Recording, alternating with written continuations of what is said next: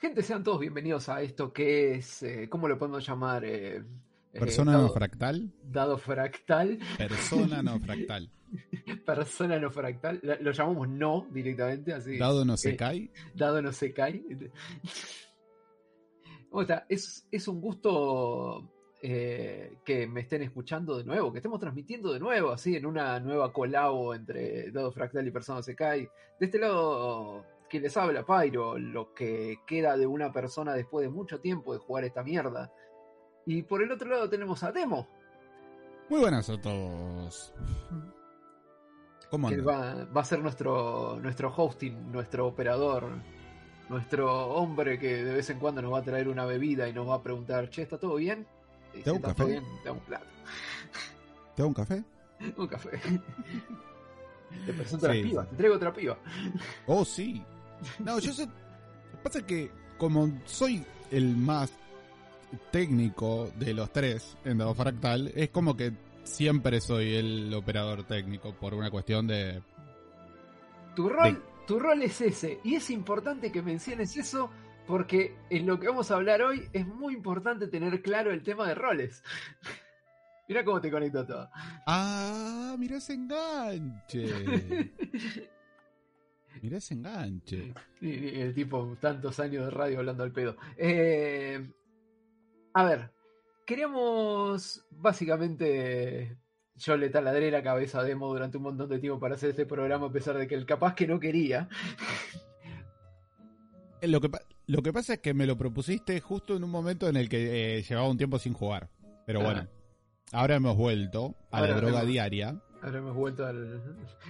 Básicamente sí, a las diarias. Sí, porque mi, mi historia con los... No, pero lo que pasa es que ahora tengo un montón de historia, de historia para desbloquear, porque está la nueva misión legendaria, que todavía no jugué. Y me quedan dos encuentros, o tres, me parece, porque hice el de Bárbara nomás. Y tengo otras misiones legendarias ya desbloqueadas para jugar. Ahora, de hecho, hoy justo estaba jugando la de mm, Albedo, Ah, bien. que me gusta mucho. Está muy buena. Aporta un montón de historia. Sí, Eh, sí, sí, sí. Bueno, para ir introduciendo a la gente, vamos a hacer un programa eh, más o menos especial, más o menos loco. Lo pueden clavar en cualquier lado, cuando están al pedo, cuando están comiendo, cuando se están duchando. No lo pongo cuando se están masturbando, seguramente se les van a caer los pibes. Eh, pero vamos a hablar de lo que vendría siendo eh, Genshin Impact, este, llamémoslo MMO asincrónico. Es raro, porque Sí, es raro, un- es muy raro. Es el es juego que vos pagarías, extraña. pero no. claro, e- es una es una es un buen blend, es una buena mezcla Sí. entre el RPG tradicional de toda la vida y el gacha, digamos. Sí. También es una buena mezcla entre el juego de la saga Tales de 60 dólares que tenés que comprar y, y algo que te dan gratis, pero de cualquier manera, aunque te lo dan gratis, le metes un montón de plata. Lo que pasa es que el modelo de negocio es diferente. El modelo de negocio es, es brillante. Para mí, eso se lo voy a aplaudir mucho. No es eh, pero no es nuevo, no es de No, no es nuevo, no es nuevo. es un modelo. O sea. Eh, Está basado en. O sea, es- no, no sé cómo. Porque nunca pensé sobre esto en realidad. Eh, Es como. Vos tenés modelos de suscripción mensual y modelos de. Moneda virtual, llamémosle, Sí. no son microtransacciones. Eh, No, pero anda por ese lado que está bien, lo de microtransacción está bien. Eh, creo que sí. O sea, la idea es. La idea es. Te doy el. Te doy un montón de cosas gratis. Pero. Y por esto. Me, ah, por lo menos hasta donde yo tengo entendido, no es pay to win, digamos. Porque No. lo único que puedes hacer con plata es acelerar tu proceso en el juego. Tu progreso en el juego. Sí, Pero no existe. Hasta por lo menos hasta donde yo sé. No existe nada que no puedas hacer sin pagar. Tardarás más, te costará Sí. más, sí. pero no existe nada que no puedas hacer Es sin pagar. muy rebuscado eh, ubicar el juego en una franja pay to win. porque mm, eh, las reglas se aplican para todo el mundo por igual y lo único que vos podés hacer, eh, vamos a decir, poniendo más plata es aumentar tus chances de que te pueda salir algo. Pero no, no porcentualmente, sino como eh, tirar más Claro, directamente. tirarle más a un banner. Tirar de más, pero tirar Sí, más sí. no te garantiza nada. Exacto. Eh, por eso. Lo que vos hagas con eso que te sale tampoco te garantiza nada. No, obvio. O, o podés, qué sé yo, a- repetir un dominio, hacer un dominio, qué sé yo, infinitamente si tenés, si tenés infinita cantidad de plata. Ponele. Sí, pero Pero de vuelta. es un tiradero de tiempo importantísimo. Que, Sí, no, obvio. te- pero y digo. cuando terminás el dominio tampoco te garantiza que tengas lo que vos querés. No, pero no te lo garantiza, pero eh, a lo que voy es que pagando puedes hacer en un día, ponele, Eh, lo que a alguien sin pagar le llevaría una semana. Me refiero a cantidad de intentos, por ejemplo. Sí, pero yo te voy a dar un ejemplo. Eh, yo estoy. eh, estaba necesitando un par de ítems del dominio de hielo. Y me metí tres días seguidos con. con cinco resina concentrada por día. A, a farmear el dominio de hielo. Mm, Y de los tres días no saqué un solo ítem que sirviera. Los tuve que quemar todos. Ni uno. Bueno, eso pagando, bueno, por eso justamente no es pay to win, porque No. eso pagando justamente te puede llegar a pasar lo mismo, nada más que en un día, en vez de tres. Bueno, y con los personajes pasa exactamente lo mismo. Bueno, Sí, obvio. eso, eso ya es más, más para hablar un poco más adelante. Eh, vamos a hacer, vamos de una pequeña introducción. A ver, eh, Genshin Impact es un juego de la empresa Mihoyo. eh, empresa cruel, empresa china, que a pesar de ser cruel, empresa china nos ha dado un juego que puede entrar perfectamente en la categoría de un triple A por cómo se ve, por cómo se juega, por cómo funciona. Eh, totalmente Sí. gratis y en el cual no vas a no tenés eh, vamos a decir ni siquiera tu cerebro ni siquiera tiene la necesidad de acceder al- a la franja de che esto en algún momento le voy a tener que poner plata más o menos hasta que estés en lo que el juego llama rango de aventurero 40 y algo y vos para cuando estés en rango aventurero 40 y algo te van a faltar muy poco para terminar lo que en este momento hay de historia en el juego. De hecho, yo estoy en rango de aventura 40 y tengo disponible la última misión legendaria que salió. Sí. O y ya sea, está, y ya tenés, o sea, ya para esta altura ya podés tranquilamente terminar todo lo que salió de historia. sí, sí, sí, sí. en lo- no tengo, no tengo personajes fuleados. O sea, no, Sí. no estoy en, level- en el level máximo, que creo Ah. que es 80. Pero no, eh, es no me 90, calienta. ¿Cómo? 90. 90. Pero no me calienta tampoco. No, porque no es necesario. Porque el juego es perfectamente terminable con personal que vos tengas en level 80-70. Pero perfectamente terminable. ¿no? Eh, Sí, sí. Y con un montón de combinaciones. Tampoco es que vos requerís una tanda de, de personal específico. Eh, Bueno, Eso es algo. Eso es, eso es una de las grandes. No de las grandes innovaciones, pero una de las cosas que más me gusta del juego. La cuestión de. mm, de que tenés. O sea, la cuestión de qué personajes metes en el equipo y cómo. Y la sinergia que producen entre sí, sí. digamos. Como Porque las- más allá de que algunos trabajen bien con otros, básicamente sirven todos. Excepto Amber. Eh, de- vamos a hablar de Amber después. Yo te voy a contar unas cosas de Amber. Eh, pero bueno, eh, este es un. a simple vista es un simple.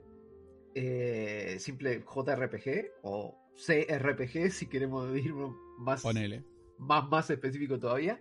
Pero eh, obviamente es un juego online y todo lo que quieras, pero es un juego donde básicamente no te va a molestar nadie, pues entras, tenés tu mundo, tenés tu historia, tenés tu personaje y tenés tus cosas para hacer. No va a venir nadie a romperte las pelotas. Vos existís en tu propia instancia, digamos. Exactamente. A menos de que hay posibilidades de poder jugar esto con más gente, de poder meterse a multiplayer diversos, pero en un primer momento eso no lo vas a necesitar, no lo que vas nunca lo hice, dicho ah. sea de paso. Yo te recomiendo ir a, a dominios con, ah, con la categoría de multiplayer. Vas a... E, es muy divertido, vuela muchas luces, el dominio que haces en 15 minutos lo haces en 5. Sí, pero... Um, va, qué sé yo. Yo siempre fui muy de, de solear los juegos multiplayer. O sea, de hecho, soy más de los juegos single player. Y Genshin lo juego así. Genshin lo juego solo. Perfecto juego single player. Y como si fuese un juego single player más. Y está para mí está perfecto. Sí, sí, sí, sí. En ningún momento te hace sentir la necesidad de, che, me gustaría que hubiera gente corriendo por acá. Claro. Porque aparte no tendría sentido, digamos. Imagínate, no sé, Sí, 500 personas invadiendo mundo. sí, sí, sí, sí, sí. 20 Razer en la misma plaza. Sí, sí, en la replicando la plaza de compra de ¿cómo no esto? Eh, ay, de, del Ragnarok Online. Ponele. Así todos paraditos, no, no puedes esperar de la cantidad de cabecitas que hubiera. No tiene sentido. No, no. Sí, para mí, sí, el hecho de que lo hayan hecho single player o de que el la historia principal, digamos, el juego de single player, para mí le da mucho. Sí, aparte. Le da mucho. Aparte, la historia está buena, no es que es efímera. No es la mejor, no, no es una oda de la escritura de la concha de la lora, pero, pero está buena. Está realmente es súper competente. Sí, es muy competente. Es más competente que un montón de juegos que te lo cobran saladísimo. Es más, eh, y no solo eso, sino eh, por lo que se ve y por lo menos hasta donde yo jugué y por cómo viene avanzando, digamos, el juego, por, por, el mundo que han planteado. Sí. Hay historia. Mundo que hay que arreglar, mundo que todavía está en construcción y le falta un montón. Exacto, hay historia para rato, porque al principio nos cuentan que hay al menos una región por Arconte. Sí. ¿No es cierto? eh, a eso multiplicar son siete arcontes. Son siete arcontes. A eso multiplicarlo por dos. que haya aparte. Claro, a eso multiplicarlo por dos. Porque por lo menos hasta donde yo tengo entendido, cada región va a tener tipo la región y una región especial, como son Mondo y mm, Espina Dragón. Sí. Eh, que de hecho me parece que la próxima que sale es la región especial de, de Liwe. Sí, eh, Nunca hablo de esto, así que no sé cómo pronunciar las cosas. Liwe, se, dice Liwe. Liwe. Liwe. Liwe. Sí. Que vendría siendo la parte de Cima. Claro, Cima. No me acordaba el nombre. Entonces, como mínimo vamos a tener eh, 14 regiones. Mínimo. Y después ponele que en Celestia y toda la porquería. No sé. Y uno, y uno habla de, de 14 regiones como una cosa real aire, pero es gigantesco. Es gigantesco. Es, es una estupidez lo gigante que es todo. Sí, sí. E, e, es, ridículo lo grande que es. O sea, es hermoso, dicho sea de paso. Sí. Es más, yo de, de, ese tema también me gustaría hablar un poco. Es, es terriblemente abrumador en este momento, en esta instancia del juego, cuando recién hay solamente tres versiones, o sea, tres regiones habilitadas. Mm. Y vamos a decirle en las puertas, porque lo que vendría siendo la. Eh, cuando salga Inazuma, va a salir más o menos para. Eh, no la actualización que viene ahora, sino capaz que para la próxima. Eh, que ya es de, estamos hablando no, no de una región especial, estamos hablando de, un país aparte caer como jugador nuevo a, Genshin en este momento con todo lo que hay es, ya es, ya es, muy difícil de abarcar, es muy difícil de abarcar. Sí, sí. Me, me da la sensación, porque ¿qué es lo que pasa? A- al, día de, al día de hoy tenemos tres zonas. Eh, Sima va a ser una cuarta.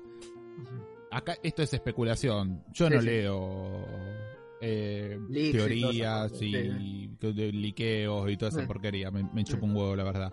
No, yo juego demasiado este juego y yo tengo mis propias teorías. No necesito leer la de De hecho, hay una sola teoría eh, que escuché, pero bueno, eso después lo discutimos. A lo que voy es que para mí cuando implementen Inazuma va a tener que ser una... van a- va a tener que ser una instancia aparte, me parece, porque las tres o, o las cuatro regiones que vamos a tener son, ¿cómo decirlo? Son, están todas dentro de la misma instancia. O sea, Sí, uno pasa de una región a la otra sin ningún tipo de pantalla de carga. sí. no son mapas Eso, eso, es, eso es buenísimo. O sea, la implementación que tiene el juego de poder cargar todo eso. Tenés un. Lo que, eh, lo que en diseño de juegos se llama eh, eh, Draw Distance. Ujú.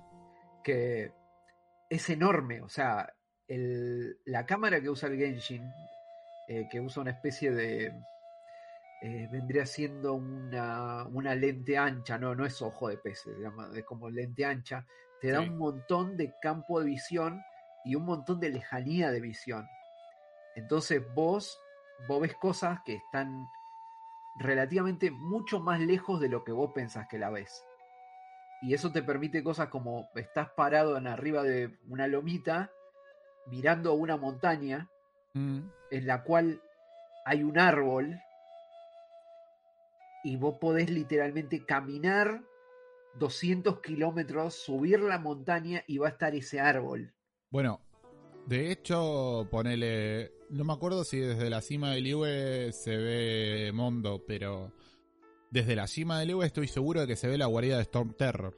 Sí, o sea, desde la, desde la, desde la cima de, del Iwe se ve el... Esto es un tema de historia, la mayor, que- los que no hayan completado esta parte de la historia no saben de lo que estoy hablando, pero se ve el monolito flotante. El monolito flotante. Esa sí no la tengo. Tenés que terminar la parte de toda la historia de, de Espina Dragón para saber lo que es eso. Ah, no, sí, sí, sí, sí, sí, sí, sí, ya sé que es el monolito flotante. Sí, porque la espina de dragón, la, la historia la completé. Sí, bueno, sí, sí, sí, sí. Bueno, vos ves, ves eso, se puede ver eso. Y no, tu, tu respuesta no es no se ve Mondo por el tema de que es tan alto que lo tapan las nubes. Oh. Pero no es que no esté. Porque si vos te tirás y bajás, Lo ves. lo ves. Sí, sí, sí, sí. Es, es increíble, ¿eh? se va a la re mierda. Podés llegar a ver eso, digo. Eh, Gráficamente es increíble. De hecho, en sus instancias recién- más bajas es increíble. ¿cómo? En sus instancias más bajas es increíble. Yo estoy teniendo un problema muy serio con, eh, con el juego que no sé si atribuirlo a mi placa o a la última actualización que metieron, porque yo antes no tenía este problema. Mm. Y yo al juego lo siempre lo jugué en pantalla completa, en lo que vendría siendo resolución estándar, que es media baja, eh, 60 frames, y se ve tremendo, tremendo. Y en Yo una sola vuelta se me ocurrió ponerlo en, en full para ver todo en full. Y es una cosa en HDR que es una. Yo no estoy seguro, pero me parece que lo juega al palo y es hermoso. Quizás una de las primeras cosas que me llamó la atención de este juego cuando se anunció y cuando vi los primeros gameplays Mm. es la estética.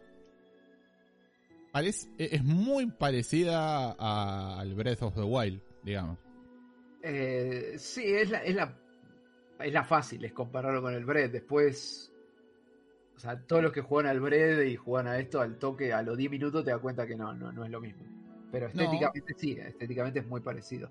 Igual te digo que es más, es más parecido a la última integración de la saga Xenoblade. Ah, ahí ya no conozco. En ese sentido es mucho más Mm. parecido a lo que vendría siendo el, vamos a llamarlo, escenario principal del Xenoblade Chronicle 2. En cuestión estética estamos hablando, En ¿no? cuestión estética, sí, sí. O sea, esos escenarios súper gigantes, súper intrincados, muy verticales, con un montón de cosas por todos lados. Es están muy bien, muy bien diseñados los mapas. Eh, se sienten bastante naturales, te diría. Sí, bastante vivos. De nuevo, es un juego diseñado para que se juegue en un primer momento como un juego single player. Y eso le aporta un montón, porque donde Sí. no debería haber nada, no hay No hay nada. nada. Y donde vos te podés llegar a encontrar con algo, hay algo. Eh, Lo cual, eh, eh, en algún punto, o sea, entiendo por qué es así, pero en algún punto lamento que no haya una opción de personalización, aunque sea para el para el tabibito, digamos, para Sí. el que vendría a ser el personaje principal. sí, para el viajero.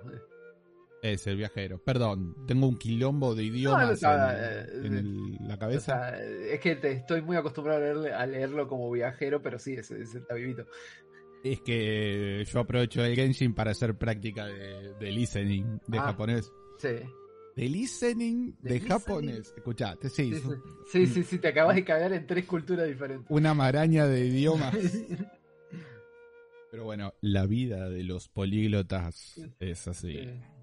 ¿Qué sé yo? Yo no Es soy políglota. Moto complexo. Claro. Ah, Mira, Luedo Ah. está con esa espada, ni en pedo le sirve esa espada, Luedo. Eh, Sí. me quedó muy linda la foto, pero ni en pedo es la espada, Luedo. Ey, pero es un lindo diseño. Es un lindo diseño. Eh, Para nada funcional. no, no. lindo diseño. Eh, bueno, volviendo, volviendo a lo que vendría siendo un poco de historia, eh, este juego nos eh, es el segundo de la franquicia de, de la empresa Migoyo, que venían robando, va, robando no, porque aparentemente es una gran empresa que al que le da mucho soporte a, a sus usuarios, o sea, es como una de las empresas más queridas a nivel chino, eh, que venían paleando plata a lo idiota con su otro juego para móviles, que es el Honka Impact, otro juego que tiene una optimización increíble, que no entiendo cómo ese juego anda. Eso sí, es, es otra de estas maravillas técnicas de nuestra época que vos lo aprendés y decís, che, esto no anda ni en pedo en el celular. Ni en pedo. Y lo prendés y anda. Y vos decís como, no me puede andar esto. Y yo prendo el Fate Go y me tarda 200 años en cargar y se me cuelga. Como quisiera que el Fate Go hubiese sido como el Genshin.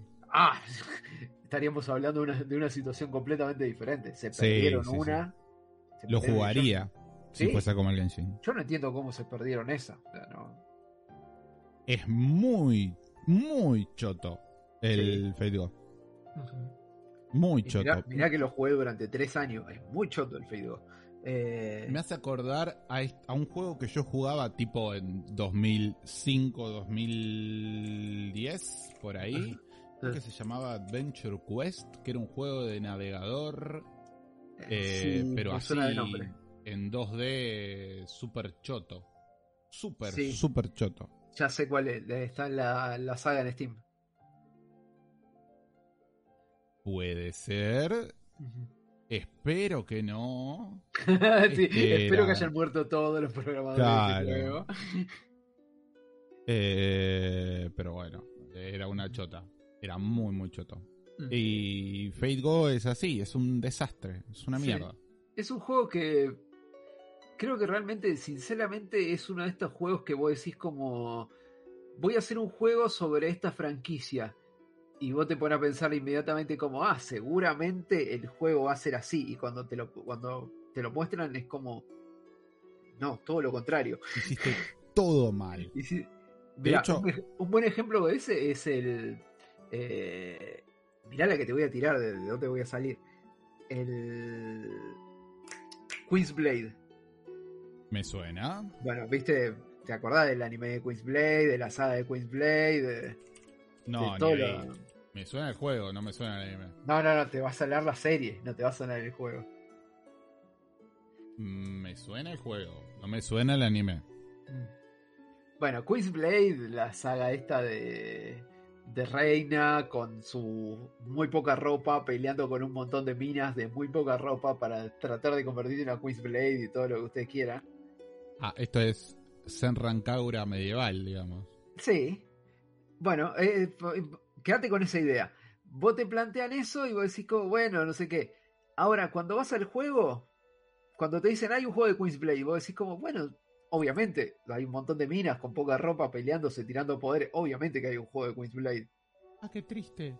Bajalo, o sea, bajalo, lo jugamos y echamos unas peleitas y alguien te dice, no, pero es un JRPG. Qué triste. Estoy viendo capturas del juego. y no te digas como, che, ¿cómo que es un JRPG? No hay. ¿No es un juego de pelea? No, no es un juego de pelea. ¿Por qué no es un juego de pelea? Acabo de ver que hay un juego de Zero en Sky, Perdón, nada que ver. Sí, pero... sí. Eh, esos son los datos que se agradecen. Download. ya. Bueno, pero son, son ese tipo de situaciones que a veces como, che, qué, extraño toda la vida. Eh, bueno, volviendo a Coso, volviendo a lo que vendría siendo Honkai, eh, eh, Honkai desarrolló un montón de historia, tiene un montón de lore, tiene un montón de personajes hechos y todo. Juntaron papa y terminaron haciendo esta nueva integración que es Genshin Impact. ¿Tiene que ver con Honkai? No. Eh, por ahora no.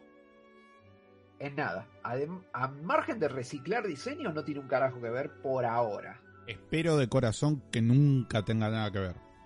Porque. Hay partes en el dentro del lore de Genshin que hacen idea de que puede llegar a tener que ver, pero es muy rebuscado, es muy una línea de texto, es muy del costado y no lo voy a confirmar bajo ningún tipo de contexto. A ver. Pueden ser y referencias. Tampoco y tampoco soy jugador de, de, Honkai como para saber si en alguna parte lo que dijeron ahí puede estar conectado con otra cosa. Así que no sé. Puede, puede ser una simple referencia. Puede ser una simple referencia. Vamos a dejarlo ahí. La realidad es que en este momento a, uso práctico no tiene un carajo que ver. Eh, bueno, lo que vendría siendo la historia de, de Genshin es. Eh, nos cuenta la historia de lo que vendrían siendo dos cometas, ponele, que aparentemente viajan por el universo porque sí, y en una de sus travesías se ve interrumpido por un ser, no, ni, siquiera lo voy a llamar maligno, porque si bien nos da la idea, todo lo que es el lore del juego es bastante ambiguo en un montón de sentidos.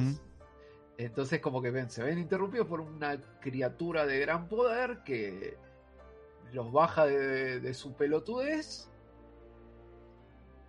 Y bueno, estos dos seres que son repoderosos la tratan de encarar la situación y el otro le dice, le dice como le dice como le dice Hao a, Io en, en, Shaman King, es como, sí, claro, no.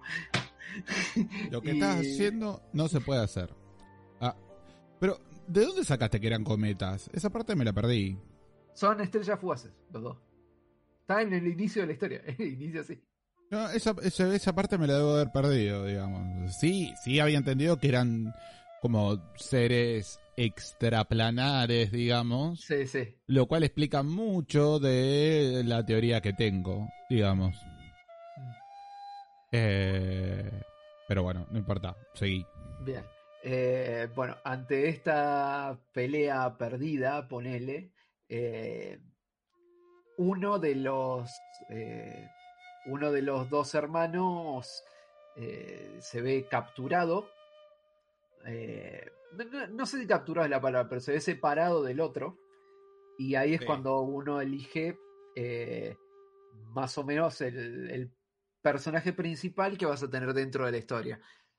Lo cual no significa que vayas a seguir con este personaje todo el tiempo ni que lo necesites para algo muy específico. Pero es tu primer personaje en la historia. Ah, hay, hay puzzles que necesitan. No,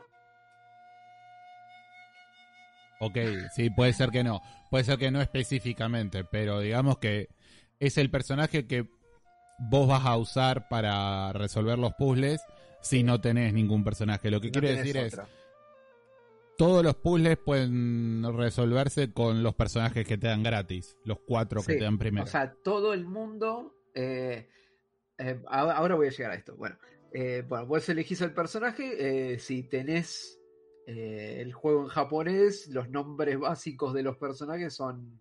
eh, el flaco se llama Sora, la pendeja se llama Hotaru. Si, Ah, eh, Eso no sabía. Sí, sí. Si vos tenés el juego en inglés, el, eh, el, el pibe se llama Ether y la piba no me acuerdo cómo se llama. Eh, y si vos lo tenés el juego en chino, el, el pibe se llama y la piba se llama. Eh, Genshin. Enseñándole al mundo cómo pronunciar el chino. Sí. Eh, bueno, y en ese momento, una vez que vos tengas elegido tu, tu personaje principal, cualquiera de los dos, ambos con iguales poderes, iguales stats, igual todo, Sí. eh, vos despertás en lo que vendría siendo ahora lo que es la base del juego, que es el mundo de Teiwas. Teibats, digo, Teviat. Teviat, sí, Teibat. Eh, O Teiviat. Ahora, Teviat me parece. Siempre lo nombran como Tavian. eh, o Taibat, o una cosa así. Y bueno, vos despertás ahí y lo, lo primero que te encontrás, llamémoslo afortunado, llamémoslo no, es a tu compañera de viaje barra comida de emergencia, que es siendo Paimon. Hermoso diseño. Reciclado de otra cosa. ¿eh? No me acuerdo dónde la había visto más crecida Paimon. Eh, pero bueno, ella va a ser como tu Navi, tu. Tu Navi. sí, claramente. tu- sí, es tu Navi, tu, tu brújula. Compás moral nunca, porque vos tenés una moral muy diferente a la que tiene Paimon en un montón de, de, de charlas donde vos podés elegir el diálogo, te das cuenta de eso. Eh, y bueno, ella te va a ir acompañando, te va a ir eh, dando datos muy flojos sobre lo que tenés y lo que no tenés que hacer, hasta dónde podés y no podés llegar. Y gran parte del juego va a hablar por vos al punto donde te vas a olvidar que tu personaje tiene voz. Porque la tiene. Y cuando Sí. la usa te re sorprendes que la usa. Sí, sí, sí, sí. De hecho, la- yo pensé que era un link cualquiera. Y de repente fue como, ah, no, pará. Este chabón habla. Sí, sí, habla, habla. Yo, yo estaba tan acostumbrado a no escucharlo hablar durante tanto tiempo que cuando vos terminás la segunda parte de la historia, que alguien le pregunte una cosa, habla mi personaje, yo me quedé como, ah, ah, tiene voz, habla. Sí, em- es, muy raro lo- los lugares en los que decidieron meterle voz. Sí, hasta te, te suena, de, lo, lo notás disonante porque estás tan acostumbrado a que no hable. Y es más, sí, no, tampoco es tan raro, porque si vos pones el menú y ves, los, y ves el personaje, Están los de diálogos. diálogo. Sí, sí, sí, sí. por eso Eh, es como que habla demasiado Paimon. Y bueno, vos encontrás, eh, vos llegás a lo que vendría siendo eh, una instancia del primer mapa que te encontrás, que es, eh, que es Mondop. Eh, y se te empieza a abrir el mundo de, che, vamos a tener que buscar a, a mi hermano barra hermana perdida, no tengo idea dónde está, no tengo idea dónde hay nada, y este mundo me es totalmente ajeno. Ah, y de paso peleé con una cosa re grosa y me quitó el 98% de todos mis poderes. Así que fijemos. Y, los re- y parte de los recuerdos también, ¿no? Sí. No, o sea, no parte de... Es que tampoco se hace mucha referencia de lo que los viajeros usan como recuerdos base de, de su Mm. vida. Es como que... Capaz que si vos lo pensás desde su punto de vista, si los locos viajan por... Están tan acostumbrados a viajar durante toda su vida y recorrer diferentes partes del mundo, los que levantan de un lugar no les tiene por qué servir en otro, entonces como que no tiene mucho, Claro. Mucho sentido andar pensando en cómo resolví esto en un planeta donde no hay gravedad. nunca queda nunca queda muy claro eh, por qué viajan, No, me parece. no, tampoco me lo planteé mucho, o sea, como me plantean que los locos son estrellas fugaces, digo, bueno, con él. No, bueno, pero a, mí me da mucha curiosidad saber qué carajos son los viajeros, de dónde vienen, mm. qué carajo es Celestia. Te lo van a eh, explicar, te lo van a explicar en algún Sí, ya sé que me lo van a explicar, pero son las dudas que tengo hoy. Sí, sí, sí. Es más, después durante el juego te vas enterando eh, diferentes cosas, pero no, eso ya es muy, muy spoiler, ya no, lo puedo decir acá. Eh, pero bueno, vos caes en lo que vendría siendo Mondov, una parte de este mundo que está dividido en diferentes eh, países gobernados por arcontes elementales, de los cuales tenemos de base siete países, cada uno correspondiente a, cada uno de los elementos. Y dentro de esos países, obviamente, tenés sus capitales, su sistema de gobierno y su boludez, y una mapa enorme plagado por muchísimos, muchísimos, muchísimos puzzles, muchísimas, muchísimas cosas que encontrar, muchísimas, muchísimas cosas para hacer y una estupidez de cantidad de gente con quien hablar que te puede sorprender las cosas que te va a decir y te puede sorprender las cosas que te van a poner a hacer. Ese es, una, ese es uno de los, a mi criterio, ¿no? Ese es uno de los grandes aciertos del juego, en el sentido de que, como dijimos antes, los mapas son gigantes, pero también están muy, muy, muy poblados. Eh, a cada paso te encontrás con algo que juntar, algo que hacer, un puzzle que resolver, una porquería que agarrar, eh, un choy que matar. Y de la forma en que está hecho el juego, no solamente, o sea, el juego te incita a la exploración, lo cual es algo que yo recomiendo mucho. Me gusta mucho recorrer los mapas y viajar por Teviat. Sí. Ahora no tanto, porque ah. ya lo conozco bastante, pero... No, no tanto como vos pensás. Probablemente. Hay un eh, montón de cosas, estoy seguro que no viste. No, eh, sí, sí, sí. De hecho, eh, y, esto el juego lo hace mucho, digamos. Sobre todo con, lo que hablábamos antes de, de la distancia de renderizado y esas cosas. Vos ves cosas que ahora no podés resolver o ver. Ves cosas y te preguntás qué mierda serán. Mm. Por ejemplo, hay. Bueno, las, runas, las ruinas de Liwe que están por todo el mapa de Liwe. Ah, Liwe, es. Eh, Precioso. Liwe es la segunda, el segundo país al cual tenés acceso, el cual mm. es, es prácticamente el doble del, del tamaño del primero. Claro. Y todo me genera mucha, mucha, mucha curiosidad. Y de hecho, hay un árbol medio cristalizado en Ligüe. Sí. Que hasta donde sé, no vi nada de la historia de ese árbol. No, hice nada con ese ah, árbol. Ah, ya vas a llegar ahí. Ah. ya vas a llegar ahí. Eh, eh, eh, la nueva actualización habla sobre eso que estás mencionando. Claro, porque a lo que voy es eso. Los mapas son grandes y vos ves y te da curiosidad, a por lo menos a mí me da mucha curiosidad saber qué mierda es eso, cómo llegó ahí. Sí. ¿Por qué está pasando esto? Mm. Etcétera. Bueno, eso es eh, es otro dato importante de, que mencionar sobre el juego. El juego nos eh, está muy pensado más allá de, de, su parte técnica. Está muy pensado a nivel de, de lore y a nivel de, eh, llamémoslo, criterio lógico. Con criterio lógico me refiero a, vos en algunas instancias vas a necesitar, no sé, hablar con alguien, conseguir alguna cosa muy específica, eh, resolver las cosas de cierta medida. Mm. Todas esas cosas que te estoy diciendo están enmarcadas dentro de un marco lógico que, ya ni siquiera ya, eh, ya ni siquiera es intrínseco del juego. Es lógico porque tienes todo el sentido del mundo. Te voy a dar un, ejemplo práctico.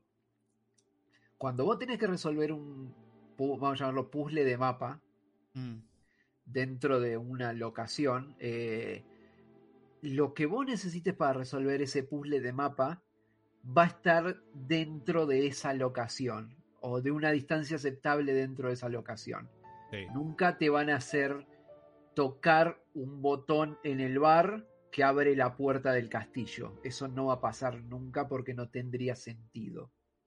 De la misma manera, eh, vos podés resolver cosas pensando de una manera totalmente lógica, como por ejemplo, si vos en el juego alguien te pide pescado o vos necesitas pescado por cualquier tipo de motivo, tus instancias normales de pensamiento es me tiro al río y empiezo a nadar hasta que agarro un pescado. Eso tiene muchos, eso es tiene mucho funciona. sentido, funciona así. Pero lo que también puedes hacer es ir a una ciudad portuaria donde está el mercado, porque en una ciudad portuaria donde hay un mercado seguramente venden pescado. Y ahí venden pescado. Si vos necesitas un mineral, puedes ir a una ciudad donde haya una mina, o esté cerca de una mina, o comercien con una mina por el lore, ahí seguramente te van a vender minerales, porque tiene sentido que pase eso. Excepto que necesites sargento estelar, ¿no? Eh, y es porque el agente estelar crece en un solo lugar por un motivo muy específico. Claro. Pero, pero todo lo que te estoy diciendo es como, si vos no tenés manzana, podés ir a juntarlas de los árboles o podés ir al mercado a comprar manzana. Porque tiene sentido que puedas comprar mercado, manzanas en el mercado. ¿Por qué no lo tendría? Igualmente, y esto es un comentario a nivel eh, mecánica de juego, la, la cantidad de. las cantidades que podés comprar están limitadas, lo cual es un golazo. Sí, porque no te puedes llenar de pelotudez. Pero no solo eso, porque aparte evita, imagínate, imagínate que vos pudieses comprar, no sé, manzanas ilimitadas. Primero que Te las metes en el orto. sí, no, primero que, que me, me haría un poco de ruido, digamos, pero aparte activar el catalizador, se llama, no me acuerdo. Voy a decir el- el Transmutador. que te dan que te da que tenés que meterle 150 boludeces. Sí, Sí, eh, sería re fácil. sí. Pero de asimismo el catalizador tiene un tiempo de activación, no es que Exacto. O sea, todo el juego está pensado para que vos no puedas, tipo, rayarlo en una digamos. semana. Claro. Es un juego de, de uso diario, es, es como siempre se lo planteó. Es un juego donde Mm. vos jugás dos o tres horas, haces tus cosas y seguís tu vida, capo. Sí, No es, lo cual... eh, es muy siendo- difícil hacerlo en una primera instancia. En las primeras Sí. instancias es muy enviciante. Sí, sí, sí, sí, sí, pero llega un punto en el que el ritmo baja Sí. y entras en esta dinámica de, de lo que haces por día. Lo cual, Sí, cuando uno es un vicioso de mierda, como yo, te jode. No, yo lo súper agradezco, boludo, porque si yo pudiese jugar Genshin todo el tiempo que quisiese, no tendría vida, boludo. Sí, sí, no, es muy difícil afrontar. Es, es lo que estaba diciendo en un primer momento de lo abarcativo que es para el jugador que entra encontrarse con, con el Genshin, con todo lo que te da en una primera instancia. Que me imagino esto extrapolándolo a cuando el juego esté en una instancia más avanzada. Imagínate cuando haya, no todo, cuando ya no, no el mundo esté desarrollado, cuando haya unas cuatro países. Sí, Es muchísimo, es un montón. es un montón. Para el, para el que para el que respawnea recién en, en Monda y dice, bueno, ¿para dónde voy? Es un montón. Eh, bueno, eh, vos llegás a Coso, vos llegás a Monda, decís hola, ¿cómo andás? Te conoces a, conoces a Amber, la, una de las tantas aventureras de Fatui. No, de los Fatui no, De, no, de Fatui, de. Ay, ¿Cómo se llama? los Eh, caballeros. Los caballeros de Favonius. Favonius. Eh, conoces a, a- a Amber, una de los tantos caballeros de Favonius. a- va, de aventurero, no ni caballero de Favonius. No, sí, sí, sí. Es Caballero de Fogonios. ¿Es Caballero de Pavonia? Ah, bueno. Sí, sí, sí. Eh, bueno, y la conoce y le dice, mirá, te hago la gamba, te llevo a la ciudad, ayúdame a resolver este quilombo y vas. Y ahí tenés tu primer compañero.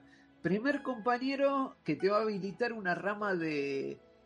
de, de una... el estilo de jugabilidad del juego, que son eh, parties de cuatro equipos, de, dependiendo cómo lo juegues, llamémoslo rotación rápida. Mm.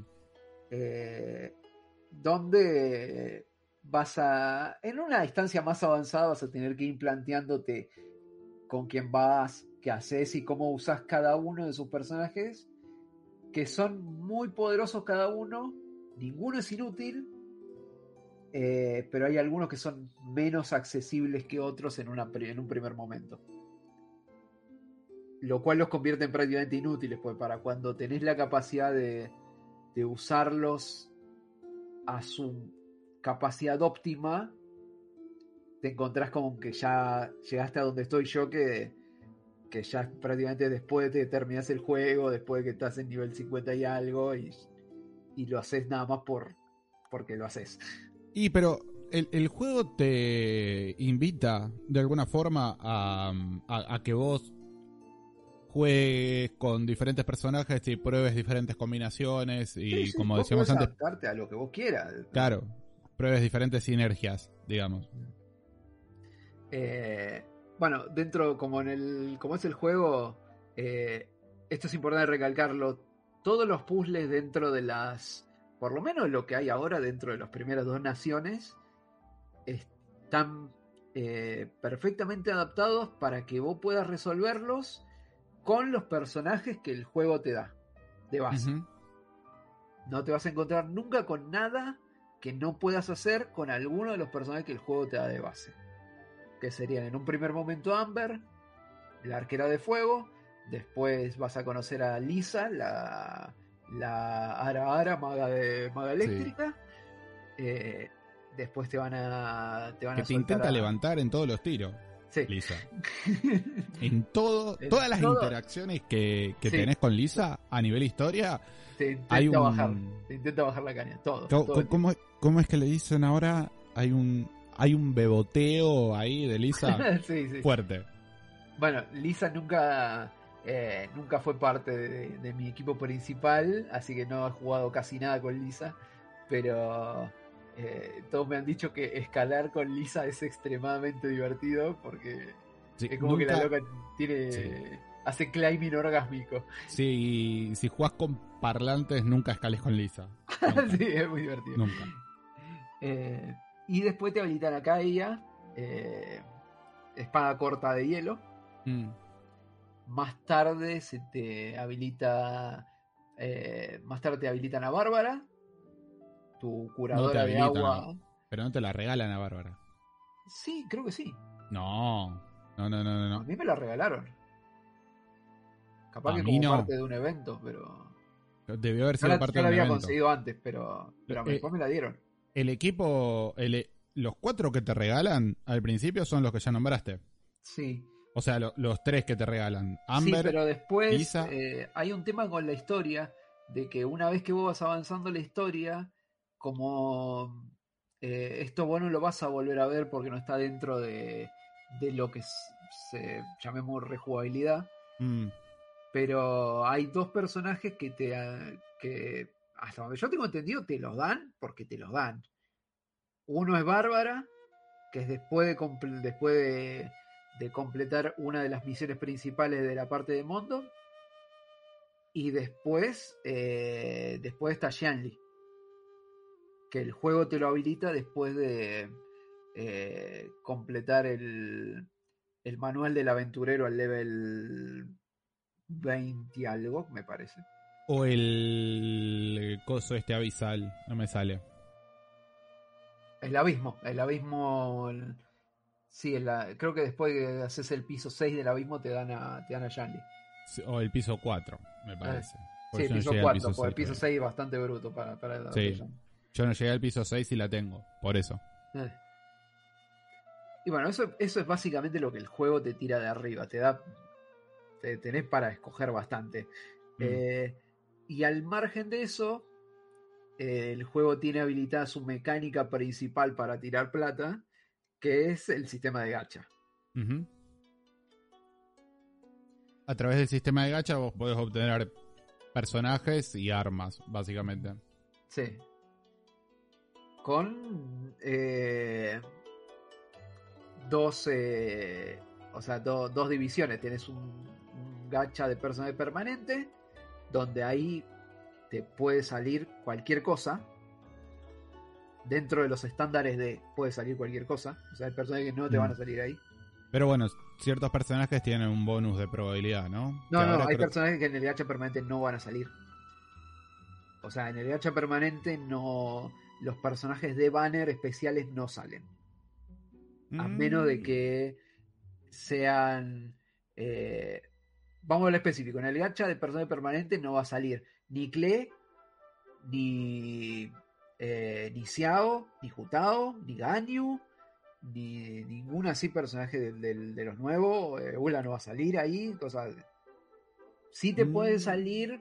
eh, No, revis- no revisé las probabilidades, pero no estoy seguro. Así que te, te doy la derecha acá. sí te pueden salir eh, eh, personajes de otro de otras instancias de grado especial como Sermona que tuvo Oh. su eh, su banner especial pero fue trasladado después al banner permanente o Kekin que siempre estuvo en el banner permanente entonces te puede salir o Pe- Kiki. Esas son las que tienen bonus. Mona, Kechin y... Y Kiki. Y Nana, sí. Ah, eh, pero también te puede salir Diluc También te puede salir un Diluc. también te puede salir Diluc Y tenés Eh, mucho ojete. Sí, Diluc, eh, Jin, por lo general te puede salir también. Te puede salir Tartaglia. En el banner permanente me parece que no. Mm, me parece que sí. Vos ahora está en el banner especial. Así que... Eh, bueno, y después tenés una instancia de... Ah, lo que te quiero decir, en el banner permanente también te pueden salir armas Sí. de cualquier instancia. Otra vez con las mismas reglas. Capaz que no te va a salir un... eh, para los más avanzados, capaz que no te va a salir un, un báculo de Homa. No te va a salir. Pero te puede salir otra arma de 5 estrellas que también Ujú. sea copada. Eh, y Como después todo- los cosas. ¿eh? No, iba a decir que como, como en todo RPG, los personajes, las armas y todas las porquerías están divididas en, en, en rarezas, digamos. Sí. 3, 4, 5 3, 4, 5. 6, 4, 5. Eh, eh, mucho tiene que ver el poder de cada uno de- con las estrellas que tiene, pero el juego está bien armado, cosa de que vos podés tener un... eh, no, neces no podés terminar el juego sin ningún personaje de 5 estrellas perfectamente. Sí. Eh, y no hay, si bien hay per- si bien personajes hay y están muy rotos, no esa rotez no te habilita la victoria instantánea y tener un personaje de 5 estrellas no significa que no te lo van a matar. No y solo tampoco eso, lo hace más poderoso que los demás. Claro, eh, no solo eso, eh, sino que la- las habilidades o las pasivas, digamos, de, de las armas eh, son bastante variadas, lo cual genera que quizá, o sea, se da el caso de que para un personaje en particular, un arma de tres estrellas le pe- pega más que un arma de cuatro, por ejemplo, porque tiene determinada pasiva y toda la bola. Perfecto, perfecto ejemplo con la imagen que estamos viendo de fondo que, que está que está coso, eh, que está Albedo. Albedo. Albedo es un personaje de 5 estrellas muy particular porque llegó en una instancia, es un personaje de Geo de espada corta. Es un personaje que llegó en una instancia donde eh, todavía no se había hecho una recomposición de lo que vendrían siendo los poderes de Geo dentro del juego. Era una de las gamas más débiles del juego en el, en el momento en el que salió Albedo. Eh, y por lo que es Albedo y por la forma en la que él ataca, su arma básica, o su, vamos a llamarlo su mejor arma dentro del juego, es casualmente un arma de tres estrellas. Es Mira. algo que vos agarrás y lo que más lo tenés y lo, lo usás para, para, para subirle un nivel a cualquier otra cosa. eh, un arma de tres estrellas, una espada de tres estrellas es la mejor espada que tiene Albedo en este momento. Eh, Generalmente guardo siempre una copia de cada arma. Sí, siempre hay que hacer eso, siempre hay que tener una, Sí. un arma de cada una maxiada y tenerla ahí aunque no se use porque... Aunque no se use, sí, sí, sí. Consejos, ¿no? Sí, sí, consejo de- del juego. No tiren nada. Consejo del juego cuando están arrancando. No se tira nada. Agarren Todo, Todo. agarran todo, no se tira Todo. nada. hasta los piñones. Sí, todo, todo, todo. Segundo consejo, es en un momento van a entrar a un menú, van a entrar a su menú y van a ver eh, en las últimas franjas de selección cosas como lunitas, estrellitas, todo. No, eso no se toca. No usen nada. Eso no se toca. Eh, como Para siempre. cuando sepan por qué eso no se toca, ahí lo van a poder empezar a usar. Pero hasta que sepan eso, eso no se toca. Sí, sí, sí. Eh, Bueno, y como les veníamos diciendo, el, el gacha lo que te habilita es conseguir más personajes y abrirte mucho lo que vendría siendo tu gama de posibilidades dentro del juego. Porque el juego es, una, Ujú. es un juego de posibilidades y es un juego de roles. Donde no importa tanto qué personaje tengas, sino cómo lo uses y dónde lo ubiques. Eh, sí, volvemos a lo mismo. Lo que importa es las sinergias que vos puedas generar entre los diferentes personajes. Y sí, tenés que tener... eh, La mayoría de la gente en internet lo divide entre un main DPS, un healer y dos sub DPS.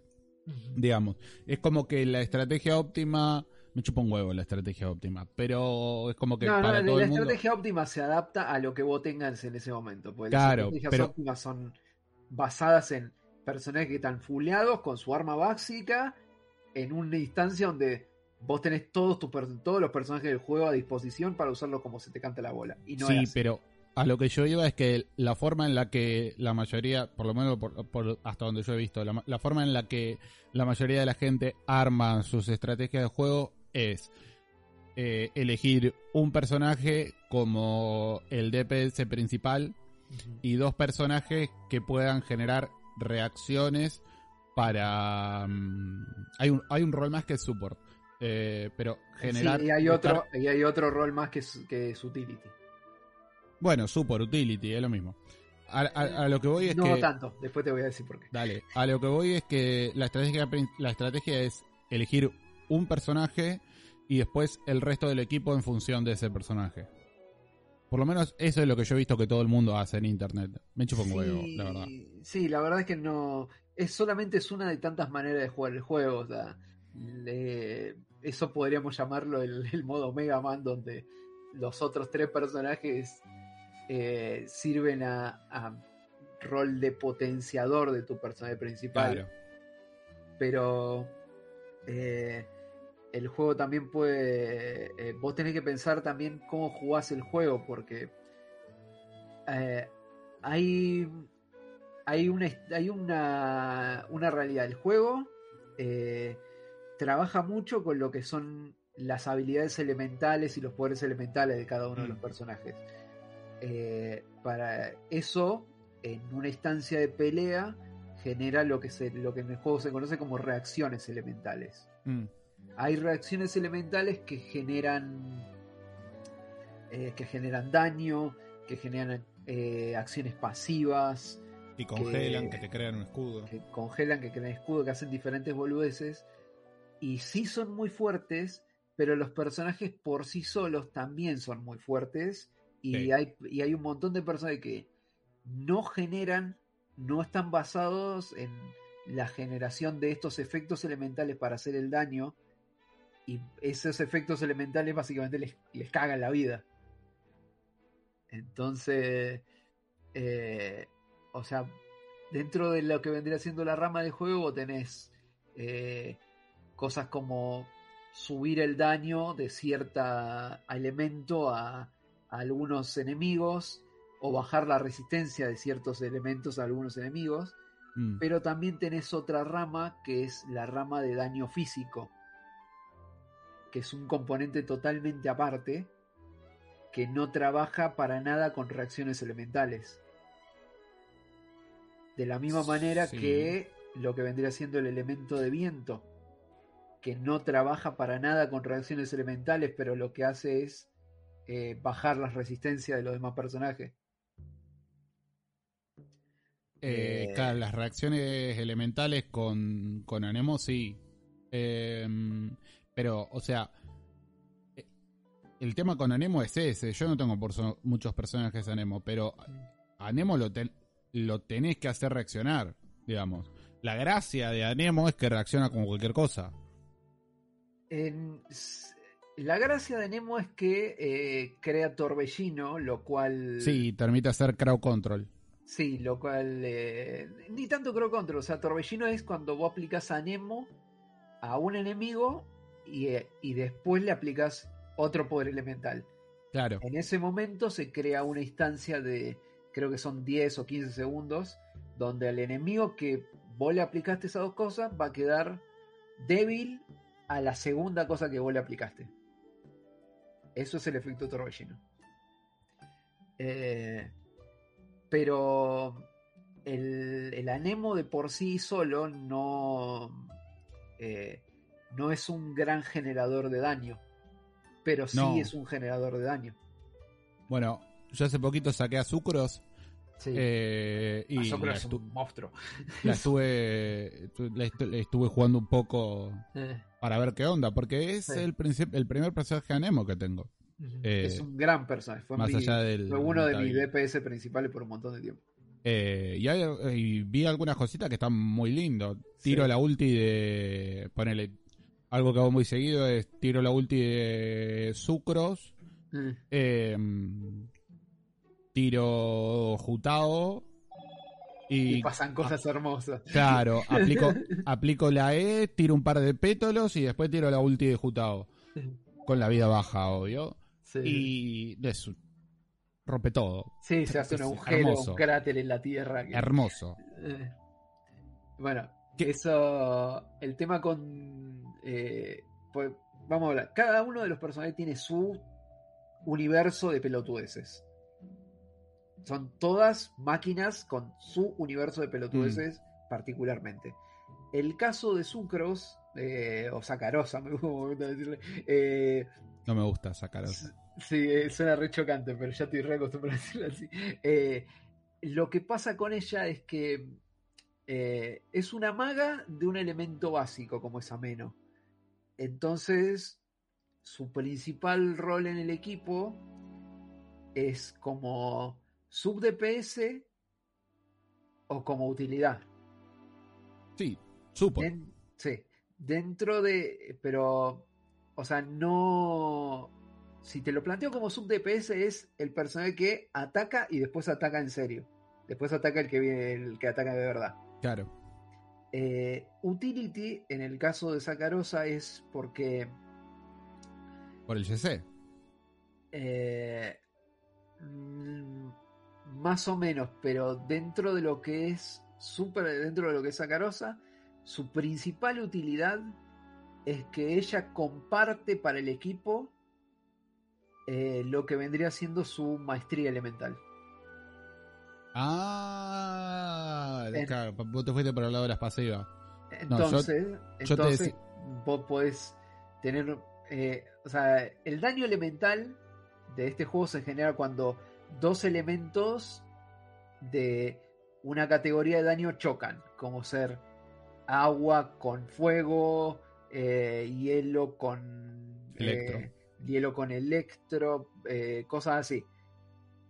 Ese daño, ese daño de por sí es fuerte, pero tiene un, un numerador aparte que es la maestría elemental del personaje que aplica el segundo golpe. Sí, básicamente las reacciones elementales generan más daño o incrementan sus efectos en función de la maestría elemental. digamos. Del que da el del que cierra el combo. No del que lo inicia, Puede ser. no de la suma de los dos. Ahí no del la que tengo. cierra el combo.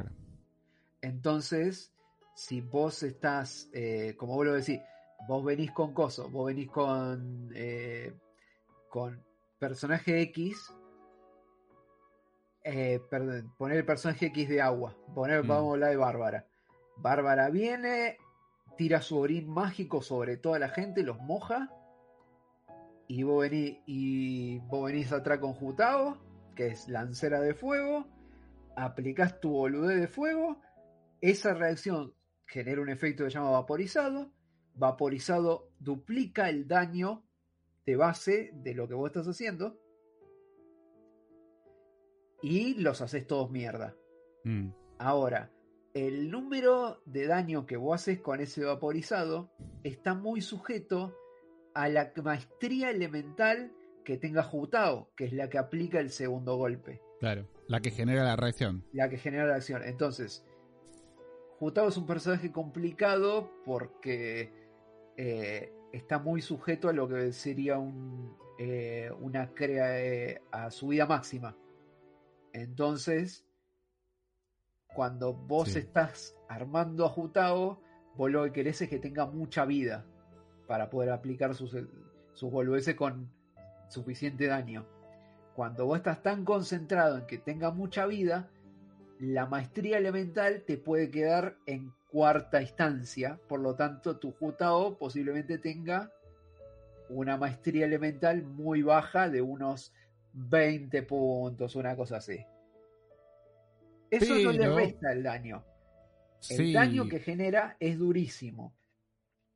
Lo que pasa es que el, da- el, el daño de las habilidades de Jutao depende de qué tan baja tengas la vida también. De qué tan y qué tan alta la tengas. Y O o cuánta sea, vida tengas, qué tan alta tenga la vida y qué tipo de arma tengas equipada. sí, para, porque mucha vida se confunde. Depende de qué tan alta esté tu vida máxima, pero qué Sí. tan baja esté tu, Tu vida, en ese, momento. Sí, Tu vida instantánea, digamos. sí, eso es el, eso es el numerador de daño de Jutao. Mm, Ahora, eh, como te digo, las reacciones elementales se potencian con la maestría elemental.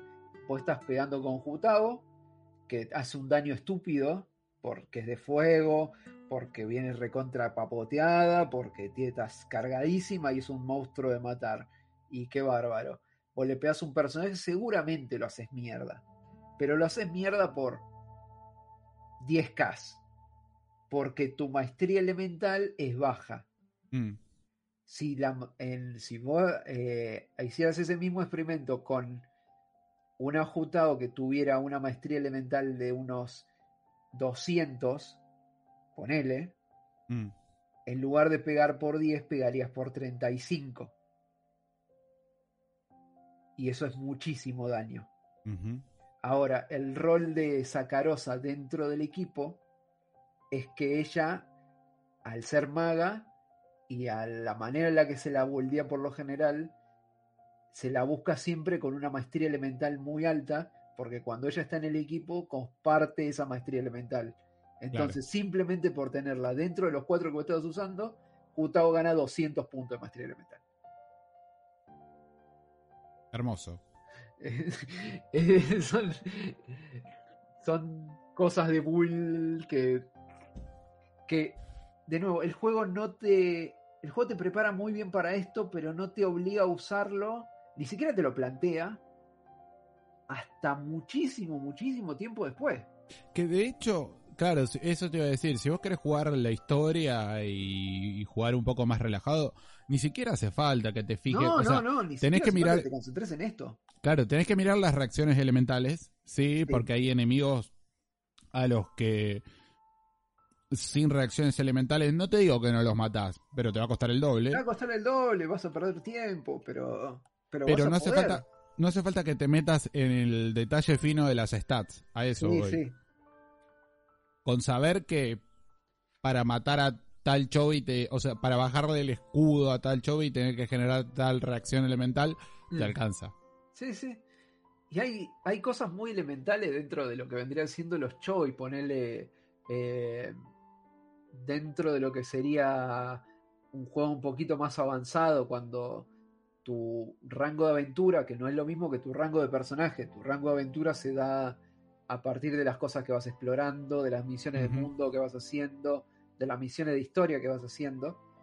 Todo eso suma tu rango de aventura y te va eh, habilitando en un primer momento que te den cosas y en un llegada a creo que era el rango de aventura 25, una cosa así, que el rango de aventura 25 se llega enseguida, en una semana Sí. llegas, no, no es una cosa muy rara. Yo me acuerdo, Eh, no, no me acuerdo si llegué en una o dos sentadas, pero sí. Sí, sí, no, ya al toque. ya al toque. Eh, llegás y ahí es donde el juego te dice, estamos por subir la eh, el nivel de mundo de, de este juego está por subir a nivel 2. Para subir a nivel 2 tenés que hacer una prueba especial.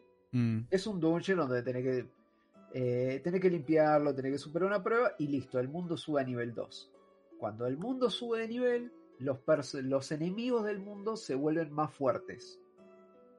Y hay más variedad de enemigos. Lo cual es un gran punto a favor de la rejugabilidad, digamos. Sí, Uno de los sí, sí. problemas que, que tenía en su momento eh, el amor de mi vida, que fue World of Warcraft, digamos, es que... Hay lo mismo todo el tiempo. ¿Cómo? Hay lo mismo todo el tiempo. Pero no, no es solo que hay lo mismo todo el tiempo, sino que antes de que metieran las zonas escalables, que me parece que fue en.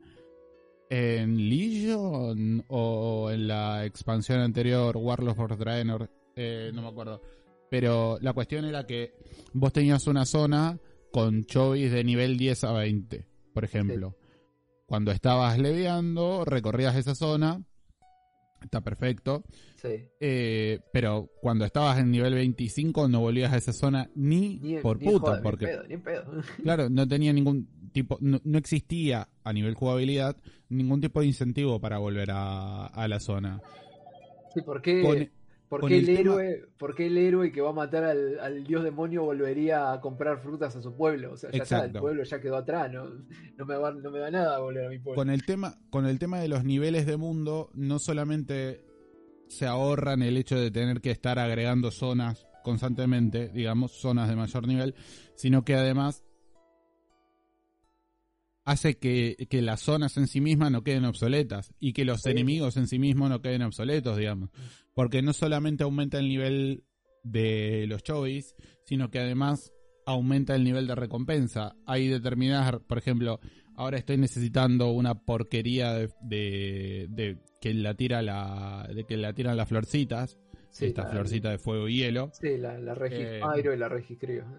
Claro, que te la tiran solamente las florcitas de nivel creo que es 70 para arriba.